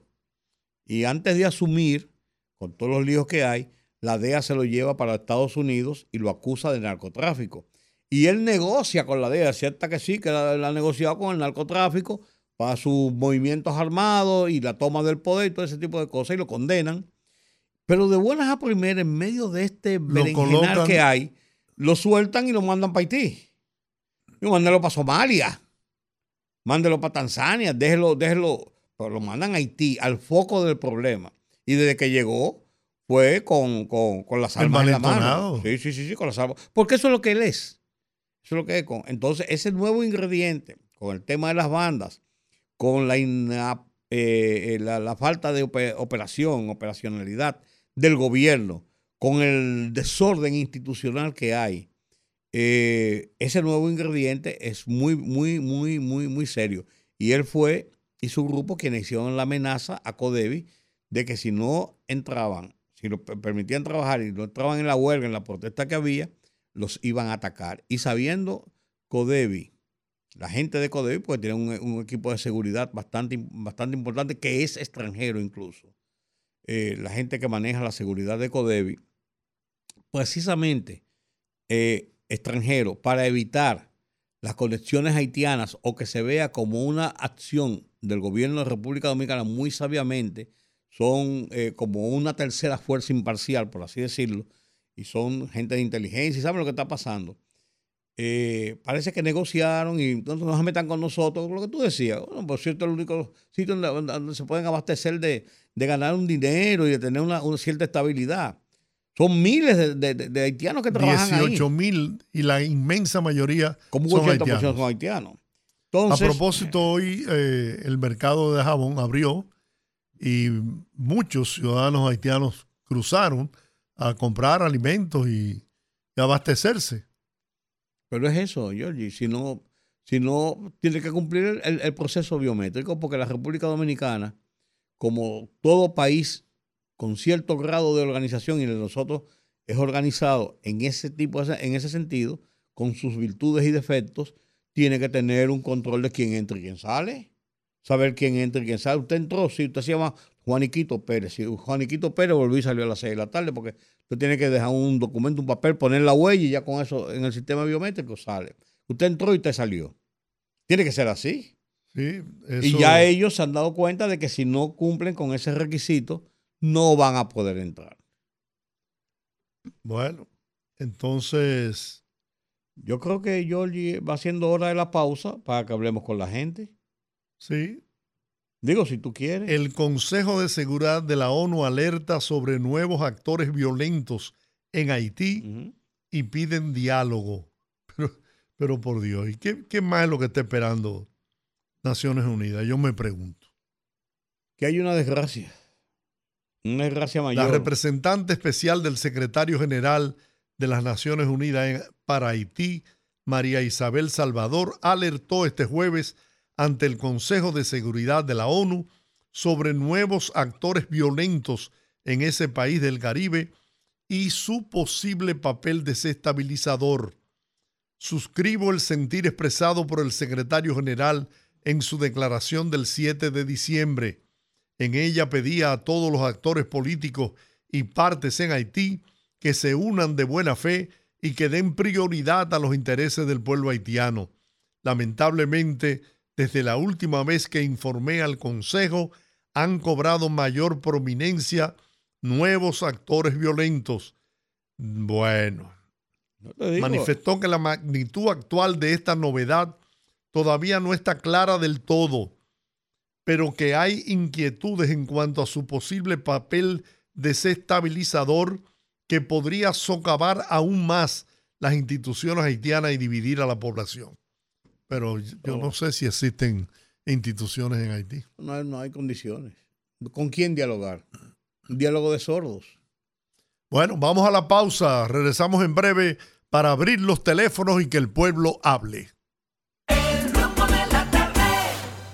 El domingo 18 de febrero en la República Dominicana se celebran las elecciones municipales. En el municipio, las alcaldías y regidurías y en el distrito municipal, dirección y vocalías. Y recuerda que solo puedes votar en el colegio electoral que te corresponde desde las 7 de la mañana hasta las 5 de la tarde. Para esto, debes llevar tu cédula de identidad y electoral, presentarla para verificar la presencia en el padrón y luego te entregarán dos boletas electorales, firmadas y selladas, una para que elijas la alcaldía y otra la regiduría de tu preferencia. Si es para un distrito municipal, será una boleta para la dirección y otra para la vocalía. Cuando llegues al podio de votación, marcarás con una X, raya o cruz sobre la imagen de tus candidaturas de elección. En el caso de la alcaldía, marcas el partido de tu preferencia. Si es regiduría, marca sobre la fotografía de un candidato o candidata para ejercer el voto preferencial. Después, dobla las boletas y deposítalas en las urnas correspondientes. Al concluir, firmas el padrón e intintan tu dedo, recibes de vuelta tu cédula y sales del recinto electoral. Es fácil y sencillo. Vota por ti y la democracia. Junta Central Electoral. Garantía de identidad y democracia. 682-9850. Repito, 809-682-9850. Las internacionales sin cargos en el 1833-380-0062. Buenas. Buenas tardes, Georgie. Hola. Rudy. Hola. Juan, donde quiera que esté. Sí. Fíjate, Rudy y Georgie. Yo estoy plenamente convencido de que el presidente ya debe estar redactando la modificación de esa ley. Ahora bien, a mi juicio, yo creo que una de las primeras cosas el ingeniero, eh, que el presidente debe hacer es sustituir a Antoliano Peralta y a todos los asesores eh, jurídicos que tiene, porque no es posible. Él firmó porque ellos supuestamente habían revisado todos esos puntos, debieron advertirle, porque para eso están. Entonces debe destituir a Antoliano Peralta y someter el proyecto de ley modificado prontamente. Muy bien. Ahí está su opinión. Vamos a ver usted qué opina. Se fue. ¿Y usted qué dice? Sí, buenas, déjeme bajar el radio. Sí. Paulino de este lado. Dime. Dice, yo estaba oyendo, viendo por las redes eh, sobre unos generales que van a defender el voto, generales que pertenecen a la fuerza del pueblo, Ajá. eh, son retirados ya. Sí. Yo tengo para decirle a, a esa minoría de policías y militares que nosotros somos más. Nosotros no vamos a defender el voto de Luis Abinader, nosotros vamos a defender el triunfo de Luis Abinader. Es que vamos a defender. Bien. Si ellos van a defender el voto, nosotros vamos a defender el triunfo de Luis Bien. Abinader. Muy bien. Vamos a ver usted qué opina. Buenas tardes. Muy buenas tardes. Hola. Lo, lo primero, felicitarlo, don Giorgi, porque esa paciencia que usted tiene, usted es el equilibrio en ese programa Gracias. entre don Rudy y TH, que tienen un temperamento más volátil. Yo creo, como usted dijo, que todos son culpables, porque todos aprobaron. No se puede culpar al presidente, no. Los culpables son los del los eh, senadores, diputados, que todos levantaron la mano y todos lo aprobaron. Pasen buenas tardes. Muy bien, muchas gracias. Buenas tardes. Sí, el poeta Misa, muchas bendiciones. Hola, poeta, ¿cómo está? Y mi querido colega Juan TH. Está hoy un malito, tiene dolor en la espalda y lo dejamos ahí que la lo añoñen. Lo añoñen. Esperemos que se nos recupere. Déjeme decirle que cuando uno ve que en el Congreso una ley se aprueba por unanimidad, luego le dan para atrás, uno siente que todavía No fue por unanimidad. Hubo legisladores Dos que se votos, no. ausentaron, dos que votaron en contra. Dos que votaron. pero la, la ley la ley no fue promulgada. Sí, claro, es una Entonces ley. uno, uno siente que todavía en, en muchas cosas seguimos improvisando, ¿no es así? Muchas bendiciones para todos, para Am- ustedes. Amén, amén. Vamos a ver usted, buenas tardes. Sí, buenas tardes, Yoye. Sí, Aguantache que se sane. sí, señor. Eso está bien. Desde Cristo Rey. Adelante. Georgie, Dime. usted sabe que el presidente que tenemos es un hombre que escucha, que ve y entiende y rectifica. Pero hay muchos funcionarios, y es verdad lo que dijo el que antecedió al pasado. Si Antoliano Peralta, que es consultor jurídico, lee bien y él confió en él, debe destituirlo. Bueno, vamos a ver llamada internacional. Buenas. Saludos de Puerto Rico, familia. Aníbal, caray. ¿Cómo Ayer vi que llamaste un par de veces, pero te me fuiste. Mira que llamé, llamé, llamé y no respondieron, pues, anyway. Bueno. Eh, antes que nada, el, el primer abogado que, que, que expuso ayer Sí. en, en- en la... Óyeme, excelente. Cuando ese señor Servio dijo... Tulio, sí. No, no, el, No, el no, el- Francisco. el- el- el Ah, Francisco abogado- Franco. Franco. Francisco Franco, sí, él El es, que- el, es el decano de... el que llamó y él llamó la atención de, de, de la ley posible. Óyeme, ese, ese hombre, ese, ese, ese hombre pa- parece que tenía a Dios agarrado por la barba cuando dijo eso. es una vergüenza. Óyeme, nosotros como pueblo deberíamos caerle a botella cuando un tipo viene y dice que no, que la ley posible, óyeme, a corretear y caerle a, a, a- a botellazo por sinvergüenza. Y otra cosa que ahí no estoy muy de acuerdo, que deberían investigar más. Esto, cuando dicen que el sistema de inteligencia no tiene que meterse con, con lo que es la la, la, la economía, el, la, la, la cuestión alimenticia, la cuestión de, de los de eco- económica. Es eh, uno de, una de las mayores guerras que tiene Estados Unidos con China es en ese ámbito. Y muchas veces cuando un país un país quiere quebrar al otro, empieza a comprar el sistema financiero, y a dañarlo y a bombardearlo eh, eh, tanto cibernética como con dinero di- di- di- con dinero sin, sin valor. Y muchas veces el, son los organismos de inteligencia los que tienen la capacidad para contrarrestar eso. Bien. Ahí que, que, que, que no estemos acostumbrados, que no lo sepamos, pero en el, en el siglo, en el, en, la- en el mundo de hoy, la CIA se mete más en esa cosa que, que, que, que andar matando contrarios. Así que en, el, por- en esa parte yo creo que debe- deberíamos de, de estudiar un poquito más. Bien.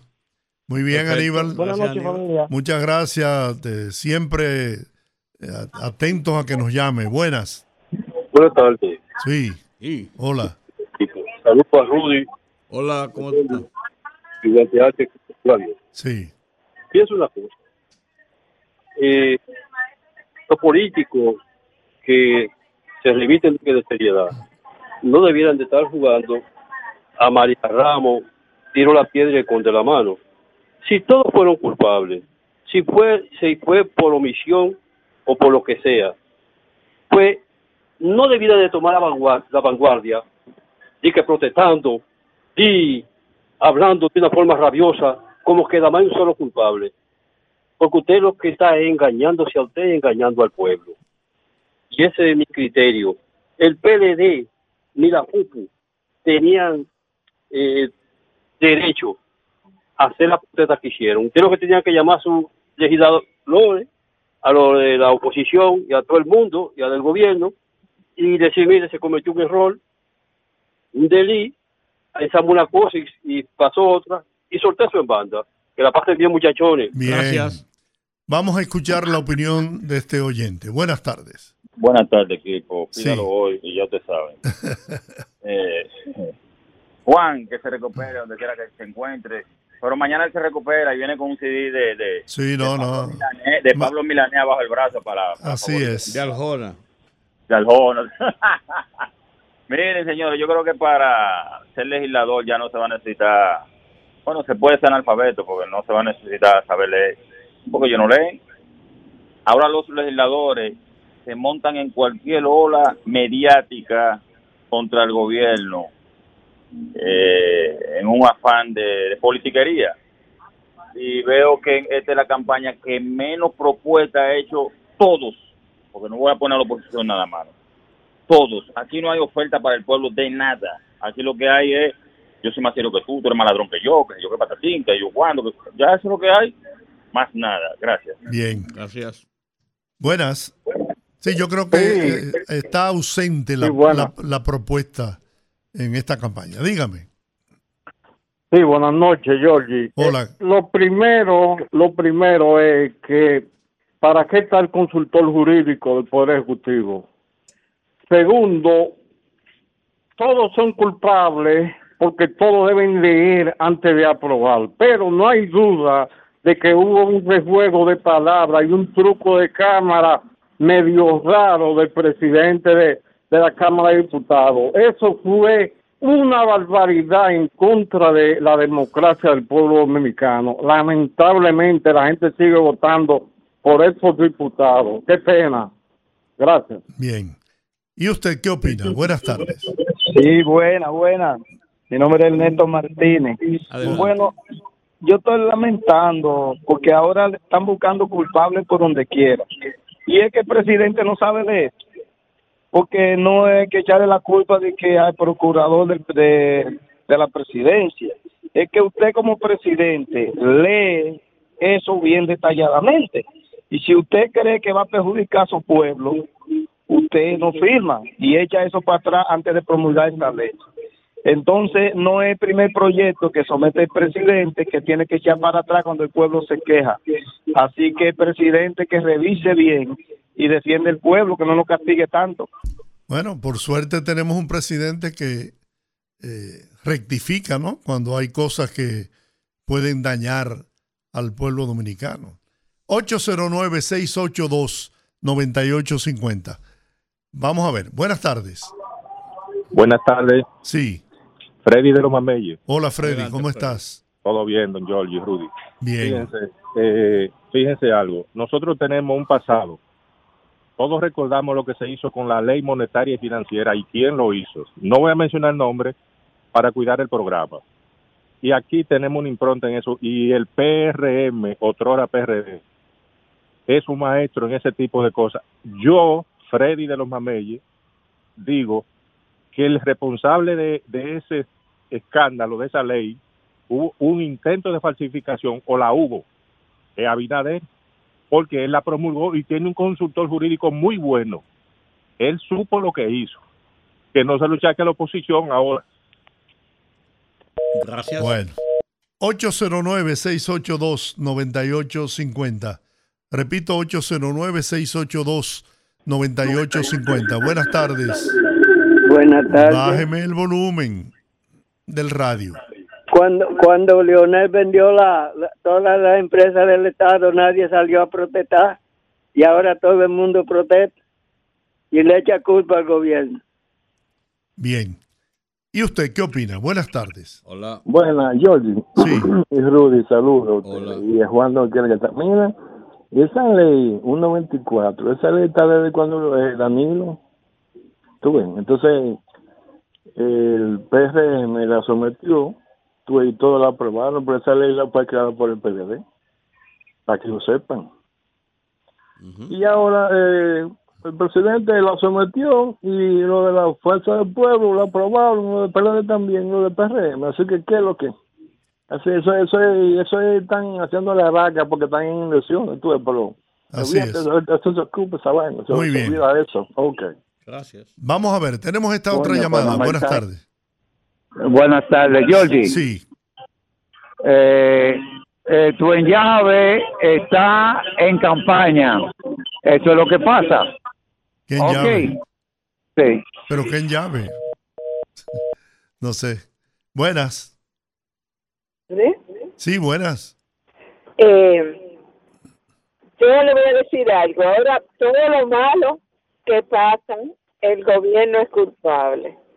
Eh, le quieren pedir a- al presidente que lea hasta las leyes que promueven los mismos diputados y senadores. Eso, eso yo creo que en ningún país del mundo, ningún presidente puede, teniendo tantas cosas y tanta, eh, eh, tan- tantas responsabilidades, puede, puede eh, leer todo lo que cae en sus manos. Yo lo que creo es que sí, ha habido culpables, todos han sido culpables, porque hace- eh, eh, muchos le- levantaron la mano y ni siquiera leyeron la ley.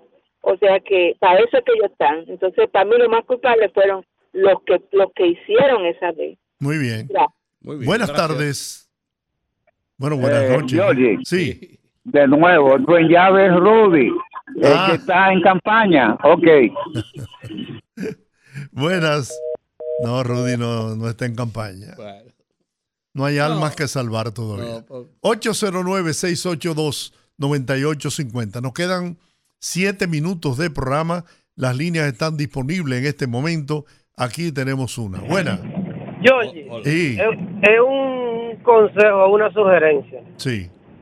Si una persona que es militar y es médico y trabaja en una institución del Estado y se enferma porque le da un CV y la tratan varios médicos y la refieren al psiquiatra porque tiene secuencia y en ese proceso le dan licencia médica y vuelve y le dan otra.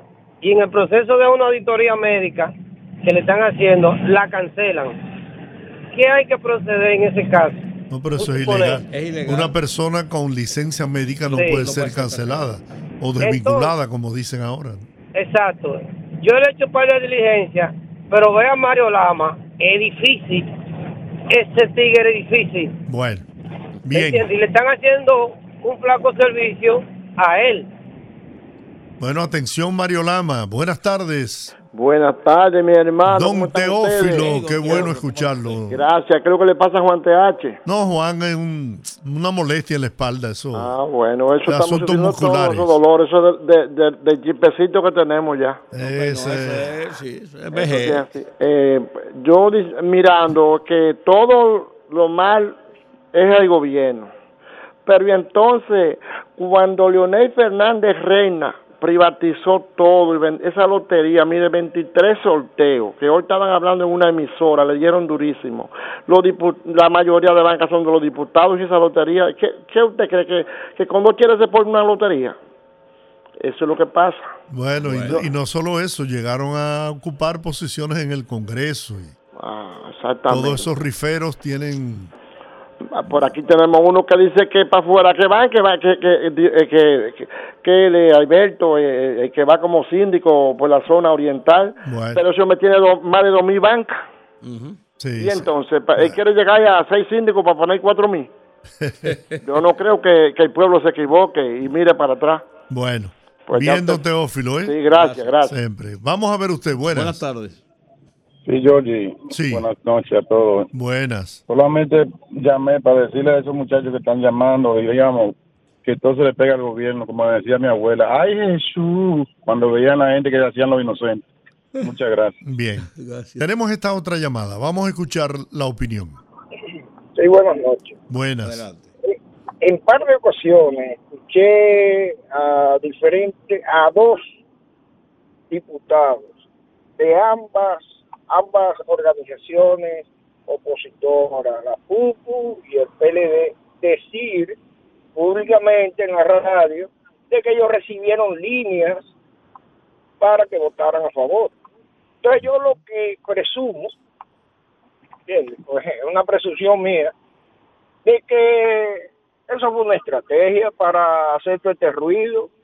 Voten a favor y después vamos a, aunque aunque todo el país sabe, entiende que pudiera uno decir, bueno, son todos culpables. Ok, son todos culpables, pero mientras tanto hay un hay un ruido con esta ley que independientemente de la bonanza que pudiera tener o no, eh, no conviene. Y hay que eliminar y sustituir, modificar la ley. Ya. Muy bien, ahí está su opinión. Gracias por estar en sintonía. Tenemos otra llamada en este momento. Buenas. Saludos, buenas, Jorge, ¿cómo estás? Muy bien. Qué bueno, gracias a Dios. Jorge, yo tengo una denuncia. Sí, adelante. Jorge, yo tengo tres años pagando eh, luz en el de este. Sí. Y la factura me llega de 500, 700, de 1100 para abajo. Ay, préstame su contador. No, pero óigame, no, porque soy una, no, soy una persona pobre de un barrio pobre. ¿Y tú sabes de cuánto me llegó en este, en este mes? Sí. De 29 mil pesos. No, No, pero ahí tiene que haber un, error, claro. No, no. Sí. Vaya, Oh. vaya directamente a, si le sube- a la oficina comercial de, de este Si que le le un corresponda. poco, está bien, pero esa, esa y cantidad eso no. es imposible. De Imposible. 29 mil pesos. Y el mes pasado lo pagué 550 pesos y ahora me llegó de 29 No, no, no. No, no, vaya y Oiga, vaya y reclame, tenga la seguridad que eso lo van a corregir. Eso, eso es un error, eh, algún aterrizaje, no sé. Pero tenga la seguridad. Si no le ponen atención, llámeme de nuevo. Está bien, muchas gracias. Dios te bendiga. Amén. Tenemos esta otra llamada. Buenas. Eh, Georgie, escúchame que ahorita quería decir esto y Sí. no me pasó. En Los Mameyes, en la residencial catalana, de ayer hubo una avería terrible, que hasta un apartamento cogió fuego.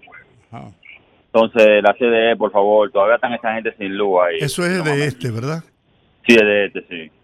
Es en la calle Los Tanques, eh, entre Avenida España y Eduardo Brito. Urbanización catalana. Residencial catalana. Residencial catalana. Entre La Avenida España, Avenida España, la España y la y Eduardo, Brito. Brito. Muy bien. Gracias. Atención es de este, es de este, atención. Buenas. Eh, Giorgio, Sí. bueno, eh, escúchame que repita. Mira, ese señor que llamó de que los 21 mil pesos de la luz. Porque sabe que si él le llega a eso, de lo que él paga mensual, le llega así, de esa altura, es- esa cantidad, tiene que ir ya automáticamente a reclamar. Sí, no, sí, llama, sí, no, eso- no, no llama, no llama a un programa. No, está eso- bien, eso- está bien, no hay problema. Tú Y sabes sí, que hay mucha estrategia ahí desde tú para pa hacer no ruido y se, no se todo. preocupe que le, Ay. Le resolvemos ese problema a esa, se- a esa persona. Sí, Buenas tardes. Evidentemente es un error. Buenas tardes. Sí. No, estoy escuchando el programa y ahora que escucho muchas personas llamando para problemas de la energía eléctrica. Sí. Pero me llegó algo que hace como tres meses que la energía eléctrica se está comportando muy bien y entonces ahora nadie dice nada. Cuando hubieron una pequeña crisis, eso era que, que no hay luz y la gente tenemos que ser, o sea, serio. Después de octubre para acá, miren, la Navidad nosotros no sufrimos de ningún apagón. Y yo vivo en un sector populoso, en Villajuana, y la gente puede llamar y decirlo.